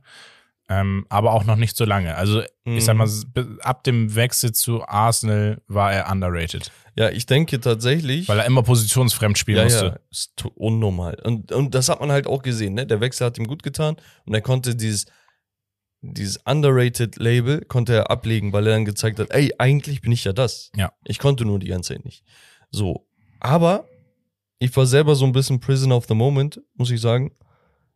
Ich habe ihn nach diesem Start, Saisonstart deutlich höher gesehen, als er dann die letzten paar Spiele wurde. Also, der hat ja gefühlt seine ganzen Tore in den ersten paar Wochen geschossen und danach kam gar nichts mehr. Ja, Danach war, danach war viel Teamleistung, viel aufgelegt, abgelegt. genau. Das, Teamspiel. ja, auch, das ist ja Pässe, auch das, was, so, ne? ne? Das darf Aber- man halt nicht vergessen. Genau, da, dass man ihn als puren Stürmer nicht überbewertet, darauf muss man aufpassen. Mhm. Als Spieler an sich finde ich ihn auch wirklich sehr, sehr gut und auch rated. Ich glaube, jetzt ist so auf, er hat sich auf die Bühne gespielt, er muss sich jetzt nur noch etablieren. So, und da darf man aber auch nicht direkt sagen, boah, guck mal, er hat das gemacht, er hat Hattrick hier, Doppelpack da, er ist der heftigste, den es gibt. Nein, chill. Weil ganze Saison muss man halt sehen. Ja. Man darf aber auch nicht sagen, boah, nee, der muss mir jetzt erstmal zwei Jahre beweisen, dass er, nein, muss er nicht. muss er nicht. Nee. So, also er muss, er muss gar nichts beweisen. Wenn der Stand jetzt gut ist und 20, 30 Spiele gut spielt, dann ist das gut. Ja, absolut. Und er ist nicht umsonst bei Man City gewesen und die haben ihn nicht So. umsonst geholt. So. Ne? Also, Und der, Arsenal ist ja auch kein Gurkenverein, das sieht man ja auch jetzt. ja, Naja, eben. Gut. Eben. ich hätte noch ein paar Namen gehabt, aber ich würde sagen, wir machen einfach mit dem Hauptthema weiter. Das war's vom Spiel. Rommel, Ja. das Transfermarkt, der Transfermarkt, ups, ich weiß nicht, was ich da gelesen habe. Der, die das. Die ist egal. Transfermarkt, Äh, die er Transfermarkt. brennt. Er brennt. Lichterloh. Das macht mich froh. Genau, Hauptthema, der Transfermarkt brennt. Ja. So hast du es genannt. Ist es, so ist es auch. Ähm, so viel, jeden Tag hast du vier, fünf, sechs Informationen mindestens, wo man sagt, okay, das ist kurz vor Abschluss, da ist jetzt Bewegung drinne, die wollen jetzt noch den, die wollen jetzt noch, die müssen noch. Ja, absolut, so ist es. Wir haben Transfers jetzt gehabt innerhalb der letzten Woche, habe ich mir mal ein paar aufgeschrieben. Ein paar. Ähm, wir haben Ritter von Hoffenheim zu Leeds United für 30 Millionen Ablöse mit Möglichkeit bis auf 40 Millionen anzusteigen. Und da habe ich direkt an dich gedacht, weil ich weiß noch, wie du ihn gelobt hast vor einigen Wochen, vor, sehr vor gut. der Weltmeisterschaft. Sehr gut. Und er hat sich's verdient. Also ich freue mich für ihn. Für Hoffenheim ein unfassbarer krasser Deal, muss ich sagen. 30 Millionen im Winter. Da, da musst du ja sagen. Ja, also Ritter ist so ein Spieler, der war damals extrem talentiert. Mhm. Galt als eines der Wonder Kids in Frankreich. Ich meine, der war bei Monaco damals in der, in der ja, Jugend, wollte ich sagen, aber der war auch bei den Profis da. Ja. Nee, sorry, ich verwechsel ihn gerade. Der war bei Rennes. Ritter war bei Rennes. Wer war, oh, wer war der bei Monaco hatte auch Rennes. Naja, egal. Ritter war bei Rennes, hat da ja so dieses Talentlabel bekommen. Manko an ihm war halt, dass er immer wieder verletzt war. Und deswegen konnten, konnte Hoffen, Hoffenheim auch günstig diesen Transfer damals abwickeln, ne? Und die Ja. haben ihn erst vor, ja, zwei Jahren geholt. Ich wollte gerade sagen, anderthalb, zwei Jahren, ne? Genau. Für Ablöse Oh. 750.000 Euro. Ja, kann man Und machen. jetzt kassierst du 30 Mille Minimum, ne? Mhm. Für einen Typen, der meiner Meinung nach sehr under the radar ist. Ich will nicht underrated sagen, aber under the radar hat extreme Qualitäten im 1 gegen 1. Sehr extrem schnell. schnell, dribbelstark und er hat auch dieses Kreative. Also er ist dieser Typ, der ins 1 gegen 1 geht, bis auf die Grundlinie, um den Ball dann wirklich so abzulegen, dass du wirklich den Ball einfach nur reinschieben musst. Er will diese Assists, weißt du? Mhm. Manchmal ist er dann ein bisschen zu vernarrt darin, muss man auch sagen. Das lernt er aber, der ist erst 20. Gelernter Mittelstürmer, spielt aber auch auf dem Flügel. Genau, So, also es ist sehr er kann halt variabel. alles. Ja, also genau. so, ne? Aber das ist halt so ein Ding, wird das ein Spieler, der nach England geht und danach wirklich ab und zu mal liefert, wo du sagst, boah, der ist so heftig? Oder wird das ein Spieler, wo du sagst, boah, okay, in zwei Jahren empfiehlt er sich für eine Top-Mannschaft? Aber ich weiß es nicht, um ehrlich zu sein. Ich denke halt, er ist ein bisschen limitiert. Also man muss natürlich halt dieses sagen, England, du hast mehr Härte, mehr Spiele, wird er dann wieder zurückfallen in seine Verletzungsanfälligkeit, kann er diesen Druck direkt standhalten, wird Leeds in der ersten Liga bleiben. Das sind alles so Faktoren. In England sich zu beweisen, wenn du das schaffst und dann diesen Sprung zu einem größeren, noch größeren Club schaffst, dann hast du es wirklich, dann bist du wirklich eine Maschine. So. Aber wir haben, es kann einfach sein, dass er ein, guter Premier League-Spieler wird, so ein mittelmäßiger, der einfach einen Marktwert hat von seinen 20 Millionen und das ist dann auch in Ordnung. Das ist so, ist auch nicht schlecht, um Gottes Willen. Das ist auch überhaupt kein Downgrade, absolut, sonst was Absolut. sondern ähm, hat er hat er sich verdient die, die, diesen Wechsel und ich bin gespannt. Also unter unter Jesse Marsch bei Leeds kann es halt aber interessant werden für ihn. Ja, der, der andere Stürmer, den ich meinte von Monaco, das war William Goebbels. Ah, Göbel, ja. Oder Goebbels. Goebbels. Ich weiß nicht, ob er französisch Goebbels. Göbel? Ah, Egal. Göbel. Man kann es weitermachen. Wir haben den nächsten Transfer und zwar, der Transfer hat schon stattgefunden, aber als Laie.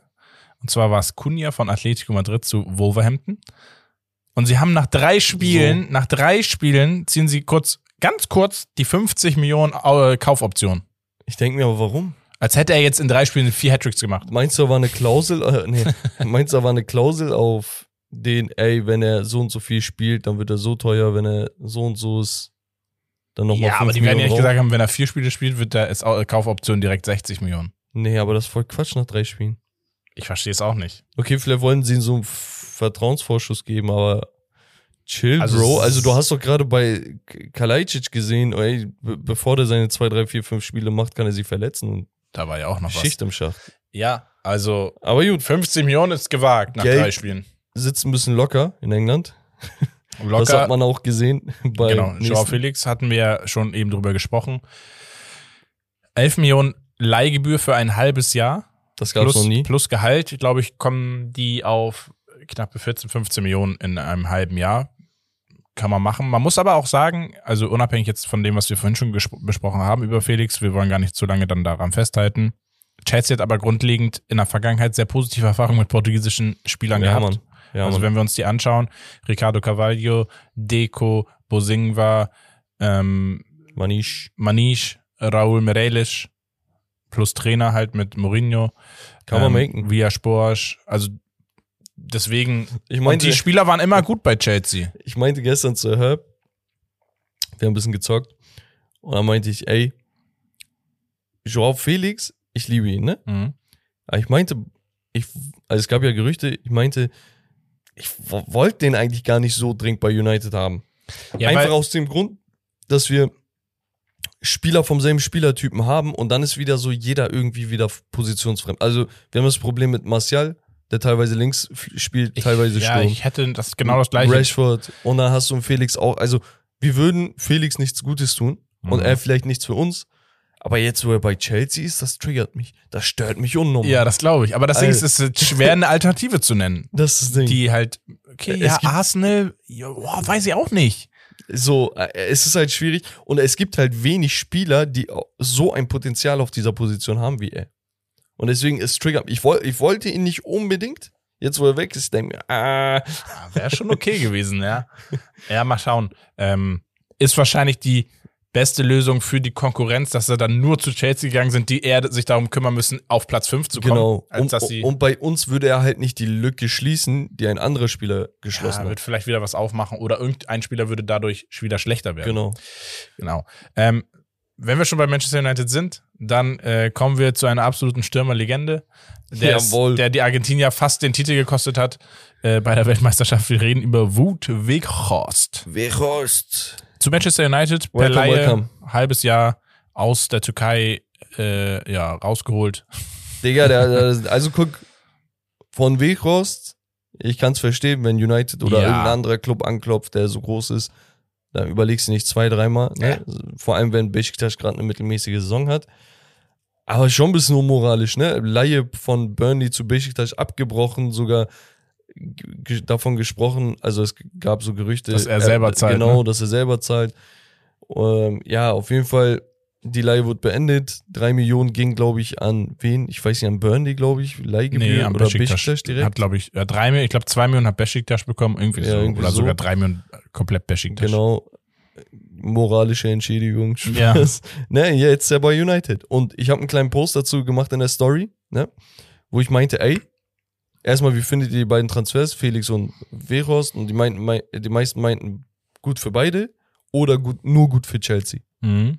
Weil, weil sie der Meinung waren, dass Weghorst wahrscheinlich okay ist. Und das Ding ist, hoffentlich wird er okay. Mehr brauchen wir gerade nicht von ihm. Weißt du, wir brauchen einen Stürmer, der eine traditionelle Stürmerrolle einnimmt, der ein bisschen durch seine Größe und Physis wieder was anderes auf, auf, auf die Taktiktafel bringt. Und ja, er ist Holländer. Ten Hag kann mit großen Stürmern. Das hat man damals mit einem Kaspar Dolbeck gesehen, der extrem geliefert hat und dann nach Frankreich gegangen ist. Wir haben das mit einem Sebastian Aller gesehen, nicht nur bei Ajax übrigens. Mhm. Den hat er bei Utrecht gemacht. Ja. Genau, bei Ajax sowieso. Wir hatten einen Hünteler, der dann zu späteren Jahren wieder zurück zu Ajax gegangen ist, der dann auch nochmal geliefert hat. Also er kann mit diesem großen Spielertypen was anfangen. Man muss halt einfach auch ganz klar sagen, dieser Transfer, der kann gar nicht schief laufen für Manchester United, weil du kannst immer sagen, ja gut, wir haben eine kleine Leihgebühr, wir haben einfach eine Option gesucht und wenn es dann nur ein Backup-Spieler ist für schwächere Partien oder Pokalspiele, dann kannst du das auch einfach ganz trocken argumentieren und sagen, ja, das war ja auch die Idee dahinter. Genau. Also er kann eigentlich fast schon nur besser abliefern, als äh, ja, erwartet wird oder Genau, es geht halt wird. darum, Martial ist leider ein bisschen unkonstant und hin und wieder verletzungsanfällig. Also Ja. er geht auch manchmal in Bälle rein, wo ich mir denke, ey Junge, entspann dich, du bist erst gerade neu fit geworden. Rashford hat die hat einen Lauf seines Lebens, ne? Aber den möchte ich auch gerne entlassen. Mhm. Entlasten. Der wurde auch gegen Everton erst eingewechselt, so, ne? Damit man ein bisschen schonen kann und sowas Ja. im Pokal. Also- hat dann nochmal geknipst und Man so. muss ja noch sagen, Anthony kennt ja auch diese Spieler-Stürmertypen So, bei Ajax. Also ich glaube schon, dass die Außen und gerade die Spielertypen, die Manchester United hat, die ja auch sehr kreativ sind, dynamisch, gerade das brauchen, diesen Zielspieler. Und Sancho ist jetzt wieder fit, ne? Also der kommt auch bei. Ja. Was ich sagen möchte ist, Erik Ten Hag hat in kurzer Zeit sehr, sehr viel erreicht bei United. Man sieht eine klare Spielphilosophie, man sieht den Respekt, den die Mannschaft gegenüber dem Trainer hat. Er hat als schnellster Trainer der United-Geschichte 20 äh, Siege geholt. Mhm. Wir haben jetzt schon genauso viele Siege wie die komplette letzte Saison. Ne? Und wir sind erst bei der Hälfte angelangt. Und so jeder Transfer, den er gemacht hat, saß. Ein Anthony macht seine Dinger, hat Kreativität, hat diesen Spielwitz, der uns gefehlt hat.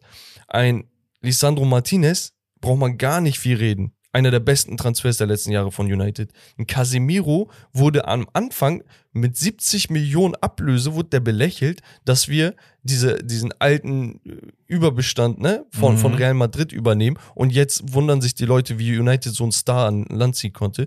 Plus du hast noch einen Eriksen, über den kein Schwein redet, obwohl er so krass liefert. Also das, was Erik Ten Hag in kurzer Zeit da gemacht hat, ist heftig. Wenn er jetzt einen Weghorst irgendwie halbwegs integrieren kann, dann soll er füllt. Ja, reicht das schon. Die Idee wird ja nicht, ist ja nicht für die nächste Saison, sondern wie gesagt, Überbrückung und das ist absolut in Ordnung. Weil ich würde den Sprung machen von meinem Verein zu deinem Verein. Ja, Ihr habt nämlich ein geisteskrankes Talent bekommen. Schieldrup nennt er sich. Genau. Spielt in Dänemark. Glaub, Ist, ist, ist 18 Jahre alt. Schelderup. Schelderup. Genau. Und hat, ist dort äh, Torschützenkönig zurzeit, glaube ich. Ja, sie, also er hat in 17 Spielen 10 Tore geschossen. Und fünf Assists, glaube ich. Nee, es ist da wirklich Nee, zwei. ein. Ja, ich habe keine Ahnung, wie er auf Solo macht, aber ja, krasser Typ. Also extrem dribbelstark, schnell, dynamisch. So da, das, was man eigentlich gerne sieht in, in einer guten Mannschaft. Ne? Ich sage extra gute Mannschaft, weil bei, ne, bei einem mittelmäßigen Verein wird er das nicht liefern können. Jetzt geht ja. er aber zu, zu einer Mannschaft, wo er bei Benfica vielleicht ein halbes Jahr oder ein Jahr Anlauf braucht und nach ein, zwei Jahren ist der Typ nicht mehr für 14 Millionen zu haben, sondern vielleicht für 40, 50 oder whatever. Ja, also er, genau, er ist 18, er ist äh, Norweger, spielt in äh, Dänemark, ist links außen Mittelstürmer, offensives Mittelfeld kann er spielen. Absolutes Talent. Liverpool war an ihm dran jetzt zum Sommer tatsächlich. Hat sich für Benfica entschieden, die ihn mit bei einem Marktwert von 9 Millionen für 10 Millionen kaufen und ein Weiterverkaufsrecht von 20 Prozent oder Anteil beim Weiterverkauf von 20 Prozent ähm, noch hinterlegt haben.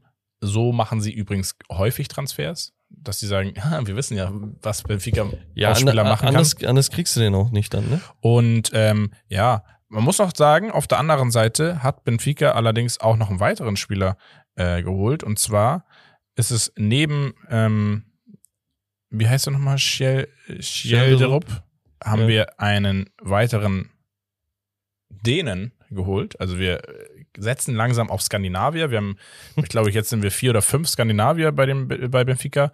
Und zwar Kaspar Tankstedt oder Tankstedt ist auch 22 Jahre jung, hat in der letzten Saison für Rosenborg, Trondheim, ist auch eigentlich bekannt so ein bisschen, wenn man den Fußball verfolgt, mehrere Jahre schon ab und zu mal auch Champions League oder Europa League gespielt. Letzte Saison in 47 Einsätzen, wettbewerbsübergreifend, 31 Tore, 15 Vorlagen. Ja, mit 21. Kann man mal machen. So. Und da hat er in der Liga, in der ersten Liga hatte er in 14 Spielen 15 Tore, 9 Vorlagen. Tja. Ist so verrückt. Äh, ja. Ist Mittelstürmer. Ist, äh, macht dir gut. Ja, ist sagen? Ist interessant. Also wir brauchen ja auch wieder was, äh, weil Gonzalo Ramos ja auch äh, Wechselgedanken hat zum Sommer. Also genau, Benfica macht's richtig und wir gehen nach Frankreich, weil Olympique Marseille sich verstärkt mit einem Malinowski von Atalanta Bergamo. Ja. Kommt, glaube ich, für 10 oder 20 Millionen. Ich weiß es gar nicht mehr genau. Ähm, auf jeden Fall ein interessanter Wechsel. Passt auch rein in die Spielphilosophie ähm, war ein Spieler, der viele Gerüchte hatte, lange Zeit, aber nie gewechselt ist. Und jetzt aber den Wechsel macht nach Marseille. Marseille muss man sagen, ja, ich glaube, das schockt schon, da zu spielen mit den Fans. aber gegen die zu spielen, ja, ist dann unangenehm. Und ähm, ja, was soll man mehr dazu sagen? Ansonsten haben wir Leverkusen mit einem neuen, mit einem neuen Talent an der Seite. Und dann guck mal, äh, richtig underrated, ne? Aber ich finde diese Transfers aus Belgien immer so geil. Ja. Es ist so geil. Hol dir einfach einen Sechser Mittelfeldspieler aus, aus Belgien, die haben da eine gute Dings, eine gute Grunddisziplin, taktisches Verständnis, Ballkontrolle. So holt ihr dir den Typen, keine Ahnung, für drei, vier, fünf Millionen und in ein paar Jahren ist er Mehrwert. Mhm. Hier bestes Beispiel, HSV Amadou Onana, ne? Be Belgier, 1,95 Sechser gewesen, haben sie, glaube ich, damals Hoffenheim aus der Jugend geholt. Ne? Und die hatten den aus Belgien. Ja. So, und dann ist er zu Lille gewechselt für 7, 8, 9 Millionen und von da nach Everton für um die 35, 40. So, was hast du zu verlieren mit einem Mbamba, der Gar 18 nichts. Jahre ist? Absolut nichts. So, deswegen vom Brügge kommt, 3 Millionen Marktwert, kann man machen. Ja, absolut guter Einkauf. Dann haben wir deinen türkischen Landsmann, Genau. Den du ja immer gesagt hast, ich verstehe gar nicht, warum der gar nicht mehr so spielt und keine Einsatzzeit. Ich hab's schon verstanden, ne? Also ja. Vertrags äh, Dings hier, Vertragsstreit. Ja, der okay. wollte nicht verlängern. Ja. Die meinen, Digga, du verlängerst. Er meint, nein, werde ich nicht. Und dann meinten die, ja, wenn du nicht verlängerst, dann spielst du nicht. Meint ja gut, dann ist das so. Dann haben sie nicht auf ihn gesetzt, sind zwischenzeitlich komplett abgekackt. Mhm. Zuletzt musste er spielen, hat auch gut gespielt, jetzt neulich erst. Mhm.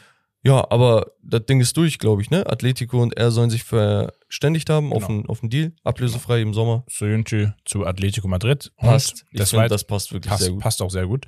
Und des Weiteren scheint wie fix zu sein, deswegen habe ich es hier mit draufgeschrieben, Memphis Depay von Barcelona auch zu Atletico Madrid. Ich finde es irgendwie so traurig, dass Memphis nirgendwo ein Zuhause findet. Ich finde den Typen sympathisch. Ich finde die Art und Weise, wie er Fußball spielt, gut. Bei Holland ist er immer so ein Driving Force, einer der Leader gewesen, so die letzten Jahre. Aber ich habe keine Ahnung. Ich weiß ist nicht. Es, ist es Disziplinslosigkeit oder irgendwie Oder ich habe manchmal das Gefühl, er sieht sich dann doch noch besser, als er wirklich ist. Also, dass er sagt, ja, ich muss schon Top, Top-Verein spielen und da Stammspieler sein. Ja, Sehe ich halt nicht sein. ganz so. Ich, da, ja, du kannst in einem guten, guten europäischen Team spielen, die auch Bro, Champions der League spielen. hätte, der hätte auch einfach zu Tottenham oder so gehen sollen. Auf dem anderen Flügel gegenüber von Son. Vorne hast du einen Harry Kane, Kulusewski noch für die Rotation und dann hast du deinen. Aber gut, muss aber er gut, wissen. Ja, wir haben aber auch viele Gerüchte. Ne? Und Gerüchte, das ist der äh, nächste Stichpunkt. Wir haben ja Romarius Gerüchteküche und da sind dann auch die besten Gerüchte einfach da. Muss ich einfach ganz ehrlich so sagen. Besser als, nee, kann ich jetzt nicht sagen, aber ihr wisst schon. Und du hast ja vorhin nachgefragt und es ist einfach da dieses Gerücht. Mukoko hat ein Angebot angeblich bekommen von Newcastle Mm. United, Ja. aber es ist angeblich auch Barcelona stark an ihm interessiert.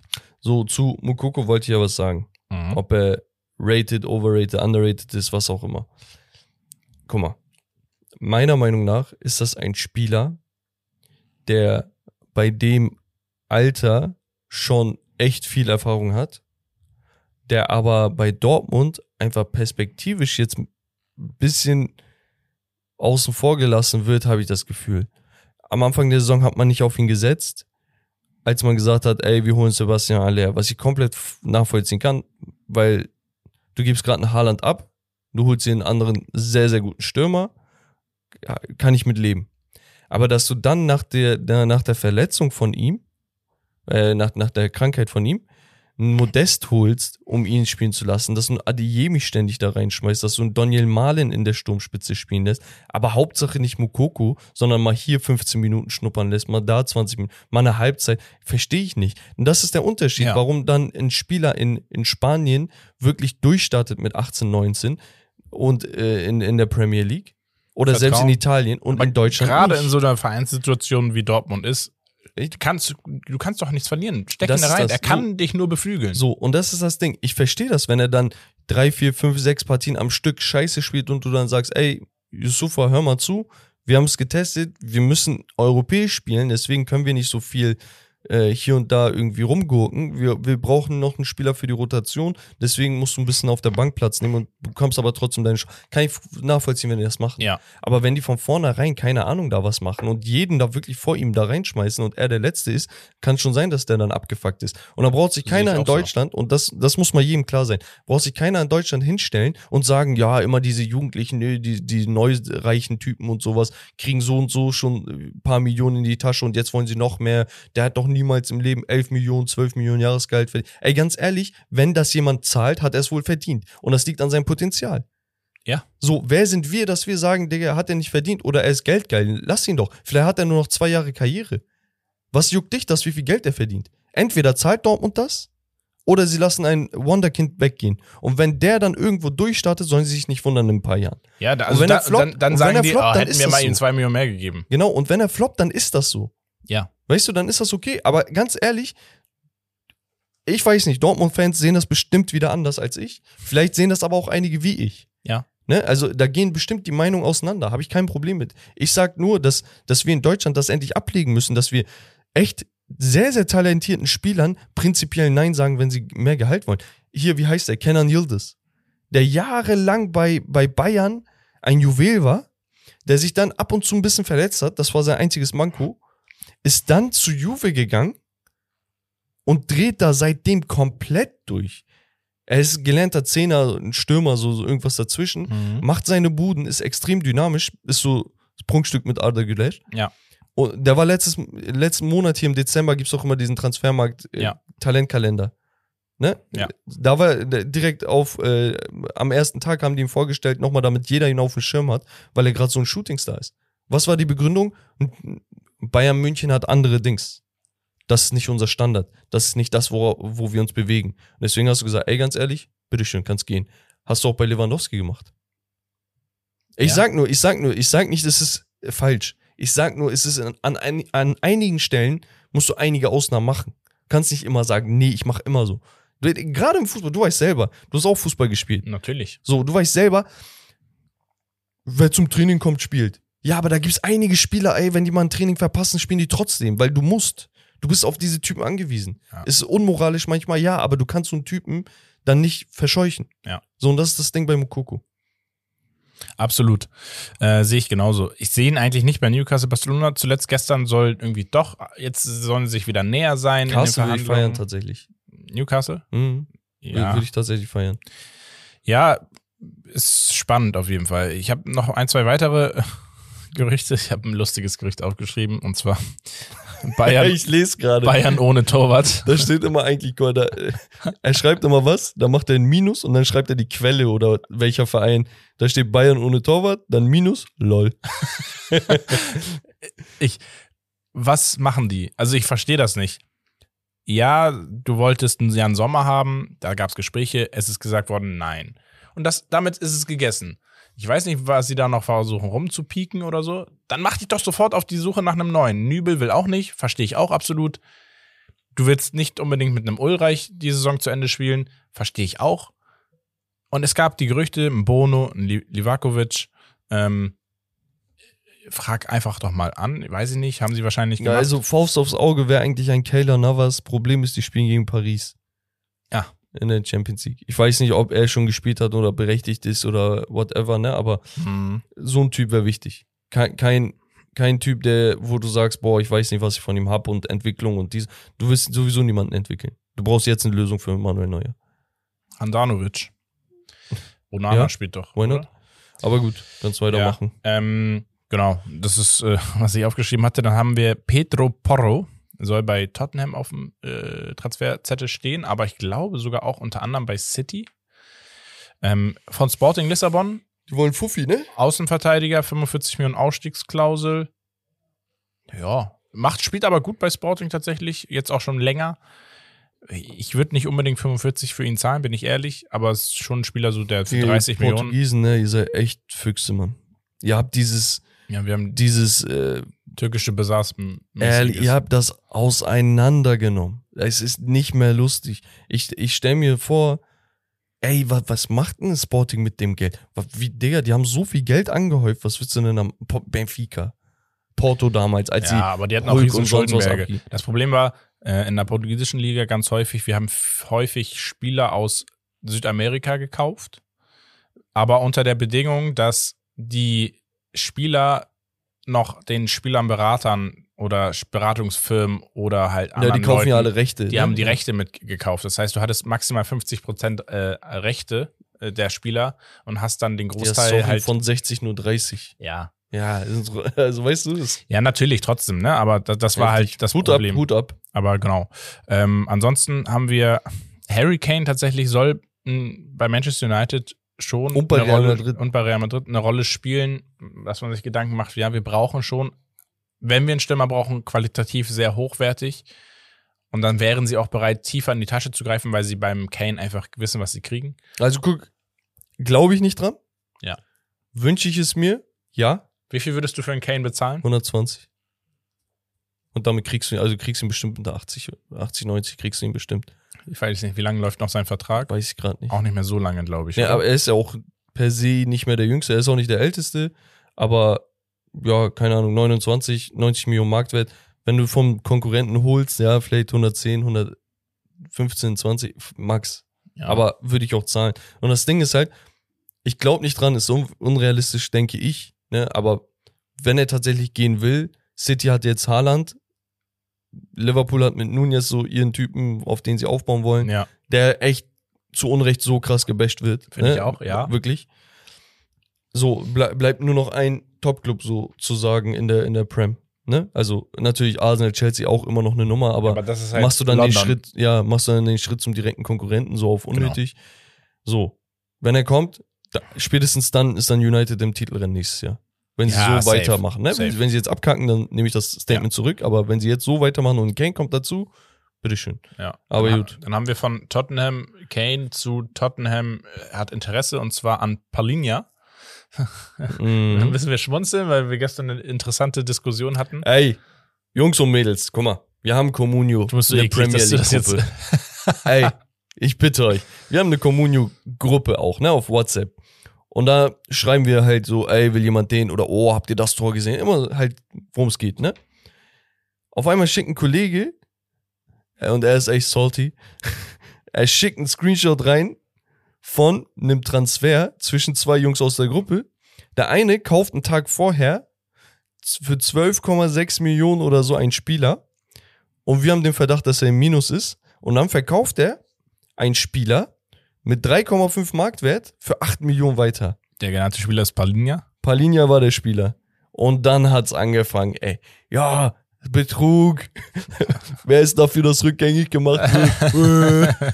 400, ich glaube 400 Nachrichten. Ich, Einer ja. hat nicht gelesen, er hat gesagt, Und er war der Admin. Jungs, was ist mit euch los? 400 Nachrichten.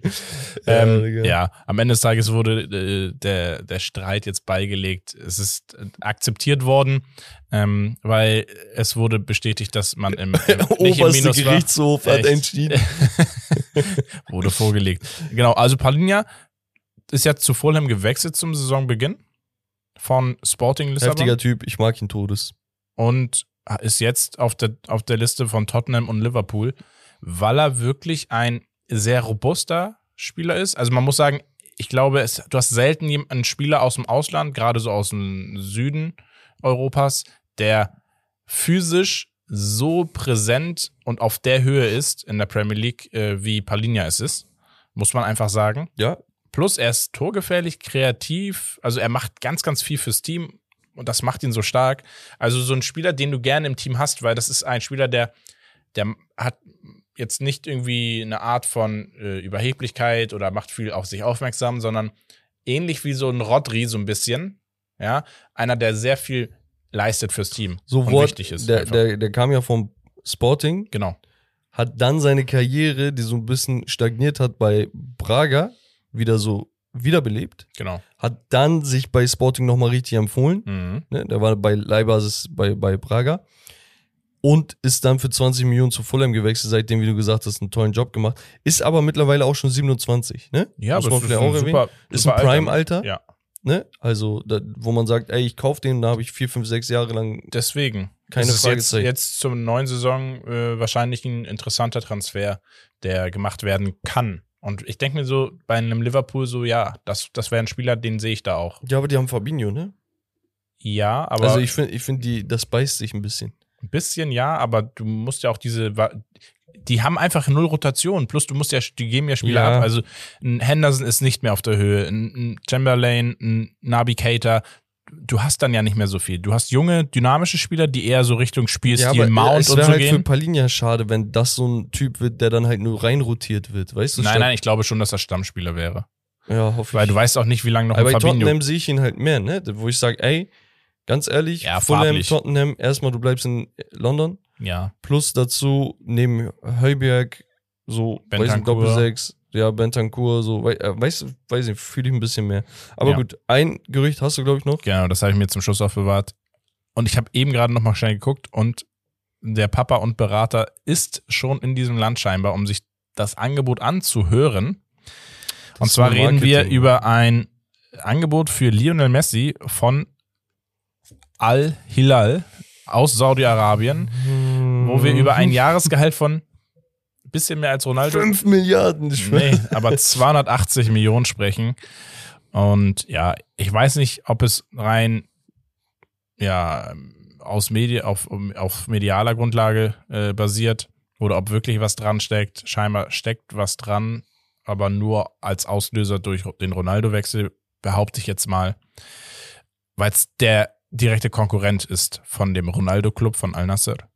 Und ja, ob's, ich weiß nicht, könnt ihr selber bewerten für euch, wie ihr das seht, wenn es passieren würde. Wie würdet ihr es jetzt bewerten, wenn es passieren würde?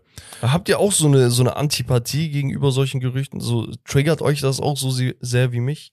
Es Weil nervt schon, ne? ich sitz da und es mir, provoziert Digga- aber noch mehr, wenn du merkst, so, ja, Moment mal, aber die beschäftigen sich da wirklich Ey, mit. ich sehe ich seh Gerüchte, ja, der Scheich will jetzt den Club holen, der will das holen. Ich denke mir, entspannt euch mal jetzt. Mhm. Also, ganz ehrlich, ich verstehe ja, dass ihr Geld habt und dass ihr hier äh, keinen Bock mehr auf Pferderennen und sowas habt oder was reiche Leute da schauen. Polo. Polo und so ein Kram. So, verstehe ich ja, dass das irgendwann langweilig ist, aber ihr müsst jetzt nicht hier überall ein Kolosseum errichten und dann eure Leute da für euch kämpfen lassen und entertainen. Ganz ehrlich, das ist ja alles so Du kaufst dir dein Entertainment, setzt dich dahin wie so ein Pascha, Digga. Sorry, das ist nicht Saudi-Arabien hier. Die basteln sich ihr, Komm, ihr, komm, kommt ihr ihr Sky-Paket zusammen. Euer Entertainment-Paket noch einmal, Sportpaket. Ich schwör's dir. Was soll denn der Scheiß? Nee, ernsthaft jetzt, äh, die sollen sich mal wirklich entspannen. Also irgendwo muss mal die FIFA jetzt äh, durchgreifen. Also wir Ja. haben jetzt nicht mehr noch ein, zwei, drei Vereine, sondern es werden ja hier zweistellig langsam. Ja, das ist Plus die Vereine böse. haben ja dann noch ihre Ablegervereine, so, so irgendwelche Tochtervereine und so ein Kram. Ja, ey. Und, und aus Messis Sicht oder seinem Vater oder whatever, Berater und so, das Marketing. Die gehen dahin, so in die News zu gucken. ja. Ja, halt. der denkt sich da ja ein bisschen mit den Arabern da chillen, ein bisschen bedienen lassen, gute Zeit verbringen und gut ist. Ja, kann man machen. Kann man Gut. machen. Ich würde sagen, wir machen weiter, bevor Ja. ich hier noch komplett ausraste mit Becks QA. Und ja, da haben wir euch wieder gefragt. Falls ihr nicht wisst, Instagram jeden Mittwoch Community Day. Da dürft ihr natürlich immer eure Takes und Fragen an uns stellen und weitergeben. Und wir behandeln die dann. Und da komme ich auch direkt zur ersten Frage. Was sagt ihr zu Steph und den Warriors? Nein, Spaß. nee, richtig geile Frage von Knecht. Punkt aus Berlin. Was? Ich glaube, ja, Knecht. Punkt aus. Punkt BLN. Okay. Berlin. Ähm, wer war oder ist der beste Stürmer von Cavani, Ibrahimovic und Aguero und warum? Das heißt, rankt die dreimal. Ähm, Aguero Ibra Cavani. Ja. Ich weiß, dass viele sagen Ibrahimovic. Das ist aber dem geschuldet, dass er Marketing auseinandergenommen hat. Was, also als Typ. Ja. Ja. Also ich glaube, es gibt niemanden, der so eine große Fresse hat und dafür so sehr aber gefeiert wird. Wie Ibrahimovic. Ibrahimovic ist fußballerisch auch ein Phänomen, was der kann am Ball, was der geleistet hat. Aber ich finde Aguero an sich, weil es einfach eine sauberere Karriere war Mhm. und diese Leistung in der Premier League, ja, sehe ich über äh, Ibrahimovic. Äh, ich, und ich ich, will ja nicht sagen, aber es ist schon irgendwie zu hinterfragen, immer wenn du wechselst, gewinnt das Team, wo du vorher warst, die Champions League. Mhm. Ja, also ich würde sogar so weit gehen, dass ich sage, ey, also Aguero ist für mich fix und Platz zwei ist vom, für mich diskutabel, ne? Wenn man dann sagt, ja, okay, aber selbst in demselben Verein konnte sich Cavani nie gegen einen Ibrahimovic durchsetzen, verstehe ich das. Ja. Aber der, ihr müsst so vorstellen, als Paris damals abgekauft wurde, ne? Thema Mhm. wieder Araber und Scheichs, da war Ibrahimovic das Aushängeschild der Mannschaft. Er war auch Kapitän, das war seine Mannschaft, das war seine Truppe. Er war quasi der, der Frontliner. Mhm. Und Cavani war nur so dazugeholt später. Ja. Weißt du? Und es war von vornherein klar, dass er sich unterordnen muss. Aber ich sage auf der anderen Seite, dass das auch die, die, äh, die Entwicklung von einem Cavani extrem gehemmt hat. Weil ich prinzipiell ist das ein elitärer Stürmer, wo es gar keine Fragezeichen geben sollte. Ich glaube, Cavanis Karriere fing halt deutlich später an, einfach. Das ist das Ding. Ne? Wobei, er hat ja auch bei Napoli war das, ne? Wirklich. Ja, aber da war er ja auch schon 26, 27, 28. Na gut, äh, andere Frage oder, oder Take. Und zwar, Grealish Transfer ist sehr gut und underrated im Nachhinein. Sagt Josef.kreuzberger. Grealish? Ja. Preis-Leistung? Nein. Jack Grealish. Also, der, er wird dem immer noch nicht gerecht. Das sage ich einfach so, weil das ist so viel Geld, was da auf den Tisch gelegt wird und er, er spielt immer noch. Er hat ja selber gesagt, ich hätte nie gedacht, dass es so schwer wird. Genau. Ähm, muss man ja ehrlicherweise sagen, das dachte, er fand ich rein, sympathisch. da ja, er ja, so er ein dachte so, ja, komm, funktionierendes System, aber Ja. da steckt so viel mehr hinter, gerade bei City, dass ich immer noch, es läuft immer noch seiner Ablöse hinterher. Ist einfach so. Muss man einfach so sagen, weil, ja, weiß ich nicht, wenn, es ist immer schwer zu vergleichen mit anderen Spielern, aber wenn ich mir überlege, du hast einen, einen Haaland für wie viel Millionen? 70, 80 Millionen geholt und der zerstört da alles.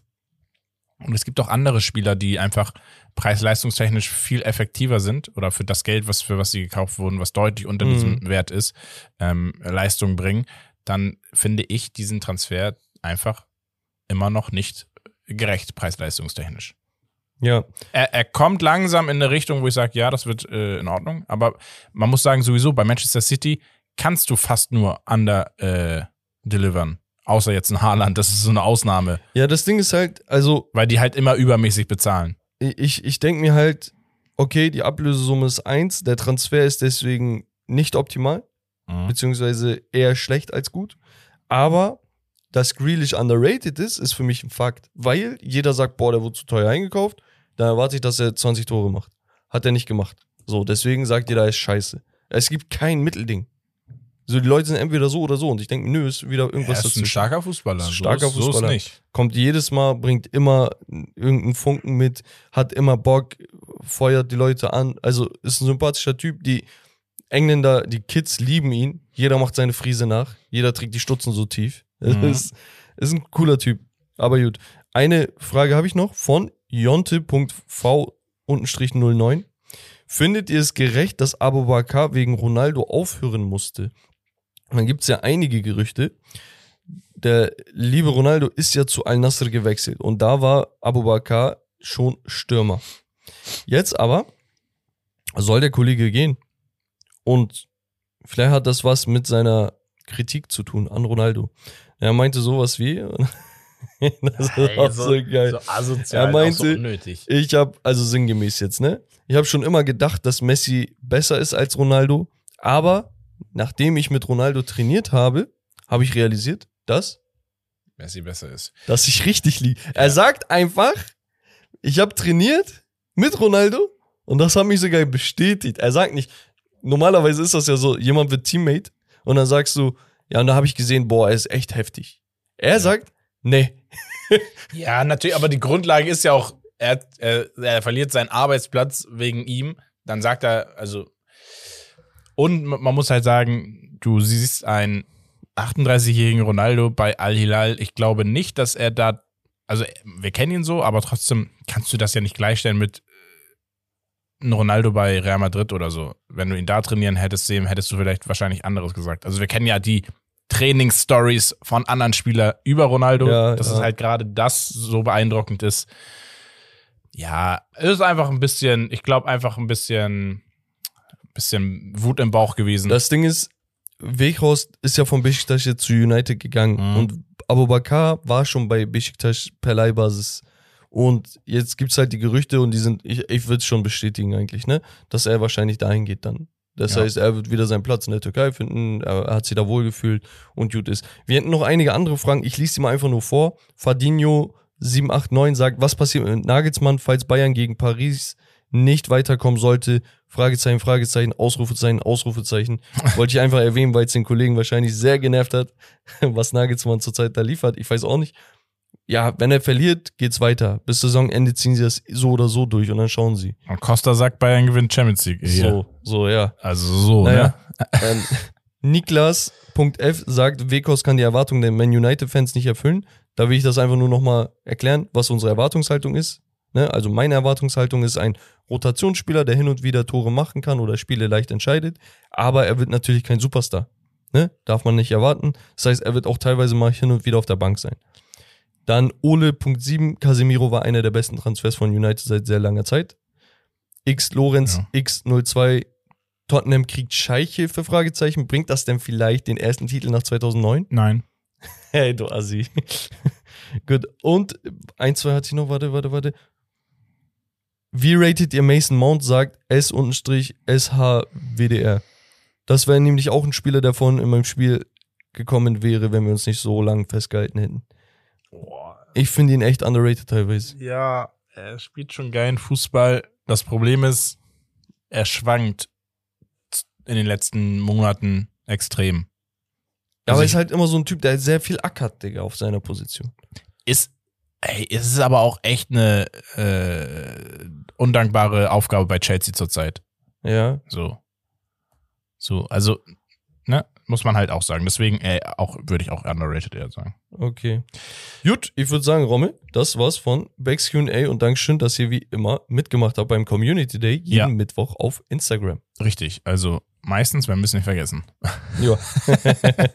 Äh, kommen wir noch abschließend zu einer kurzen Geschichtsstunde. Die ist gar nicht so alt, ist aber interessant, finde ich, und äh, passt so in, in die allgemeine Thematik. Bex weiß nicht, worum es geht. Nee. Und zwar ist die Überschrift For Forever Green. Ach so, ich dachte, die Überschrift ist Nachbedarf. Ja, nee, nach Bedarf habe ich gesagt, wir mehr Zeit haben. wir sind wahrscheinlich schon drüber, aber ist egal, wir machen es trotzdem. Nee, For- anderthalb Stunden ist gut. Okay, super.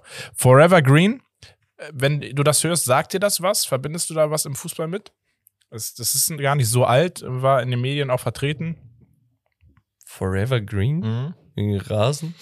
Ähm, ja, nee, bezieht sich auf einen Fußballverein tatsächlich. Ich kann es ja mal sagen. Grün ist die Farbe der Natur, grün ist die Farbe von. Ja, gibt's Betis Sevilla. Okay, ich hätte Celtic gesagt. Ähm, und dieser Slogan hilft natürlich ungeheim dahingehend, dass der Verein auch grün ist, logischerweise. Und das schafft natürlich auch einen positiven Kreislauf. Das ist so das Zitat. Auf einem anderen Feld, äh, also in Spanien, Betis Sevilla die letzten, letzte Saison und auch diese Saison enorm erfolgreich. Diesen Erfolg, ja, nehmen sie natürlich sehr, sehr gerne mit für dieses Projekt, was da im Hintergrund läuft. Und das Projekt heißt halt Forever Green. Ähm, und es ist einfach ein Hebel ähm, für Veränderung, die der Club setzen möchte. Ja, und Betis Sevilla ist der Club, der dieses Projekt als einer der ersten Clubs im Weltfußball so umsetzt, wie sie es umsetzen. Was genau dahinter steckt, da komme ich gleich drauf zu sprechen. Sie wollen halt einfach die große Macht vom Fußball auch nutzen, um dem UN-Programm Klima Neutral Now ähm, sich anzuschließen und ein Zeichen zu setzen zum Thema Umweltschutz. Ja, Okay. und des Weiteren haben sie auch nicht nur bei Verpflichtung von Akteuren dafür gesorgt, dass sie immer wieder darauf aufmerksam machen, sondern ähm, sie werben auch aktiv damit und äh, haben auch extrem viele Begleiter bei dieser äh, Kampagne. Was machen die denn? Pass auf, ähm, um einfach der Umwelt was Gutes zu tun, beziehungsweise Dinge anders zu machen im Fußball, die tagtäglich oder alltäglich sind, aber die ein Zeichen setzen und auch schon nachweislich Veränderungen schaffen. Im positiven Sinne. Und zwar spielt Betis Sevilla zu 100% aus recycelbaren Polyester-Trikots. In den Trinkpausen nutzen beide Teams äh, wiederverwendbare Wasserflaschen, Wasserflaschen statt üblich Plastikflaschen. Okay. Fans be bekommen Vergünstigungen für E-Bikes und Roller sowie privilegierte Stellplätze am Stadion. Die Clubverantwortlichen pflanzten einen symbolischen Baum am äh, Fadendenkmal vor dem Stadion und auch die äh, Folklore wurde integriert.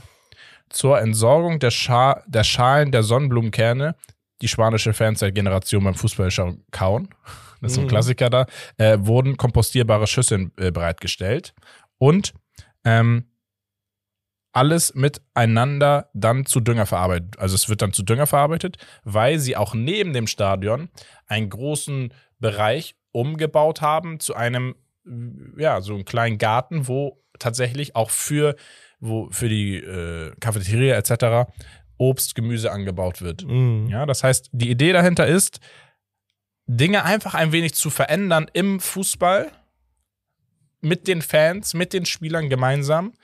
Und das sind teilweise gar nicht so große Veränderungen, aber sie haben eine große Auswirkung, ja. Und zwar die Idee dahinter einfach, diese Umwelt zu schützen, Dinge einfach besser zu machen, Vorbild zu sein und die, diese, diesen Status vom Fußball, die Aufmerksamkeit, ähm, Aufmerksamkeit zu nutzen, um das einfach so umzusetzen. Und Betis Sevilla ist tatsächlich mittlerweile der Club, der als der grüne Club nicht nur aufgrund der Farbe betitelt wird, sondern einfach auch aufgrund dieses Projektes, weil das große Wellen geschlagen hat und sie geschafft haben, dadurch auch viele weitere Clubs äh, Anreiz zu geben, auch diese, diese Sachen umzusetzen. Das ist halt auf mehreren Ebenen geil. Also, man muss halt sagen, auf der einen Seite hilft es natürlich Betis Sevilla, ihr grünes Ding weiter durchzuziehen. Ja. Ne? Also, wenn du grün bist, dann sei auch grün.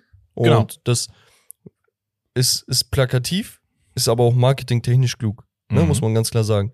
Also, wenn ich irgendwie was mit Ocean Motion irgendwas machen würde und meine Farben wären aber, keine Ahnung, äh, orange und rot oder so, dann wäre ja Quatsch. Du denkst direkt an blau. Ja. Das heißt, Betis Sevilla ist grün. Was ist grün? Die Natur. Das Ja. heißt, irgendwo schließt sich der Kreis und das kannst du halt zu deinem Nutzen, äh, ja, nutzen. Ja.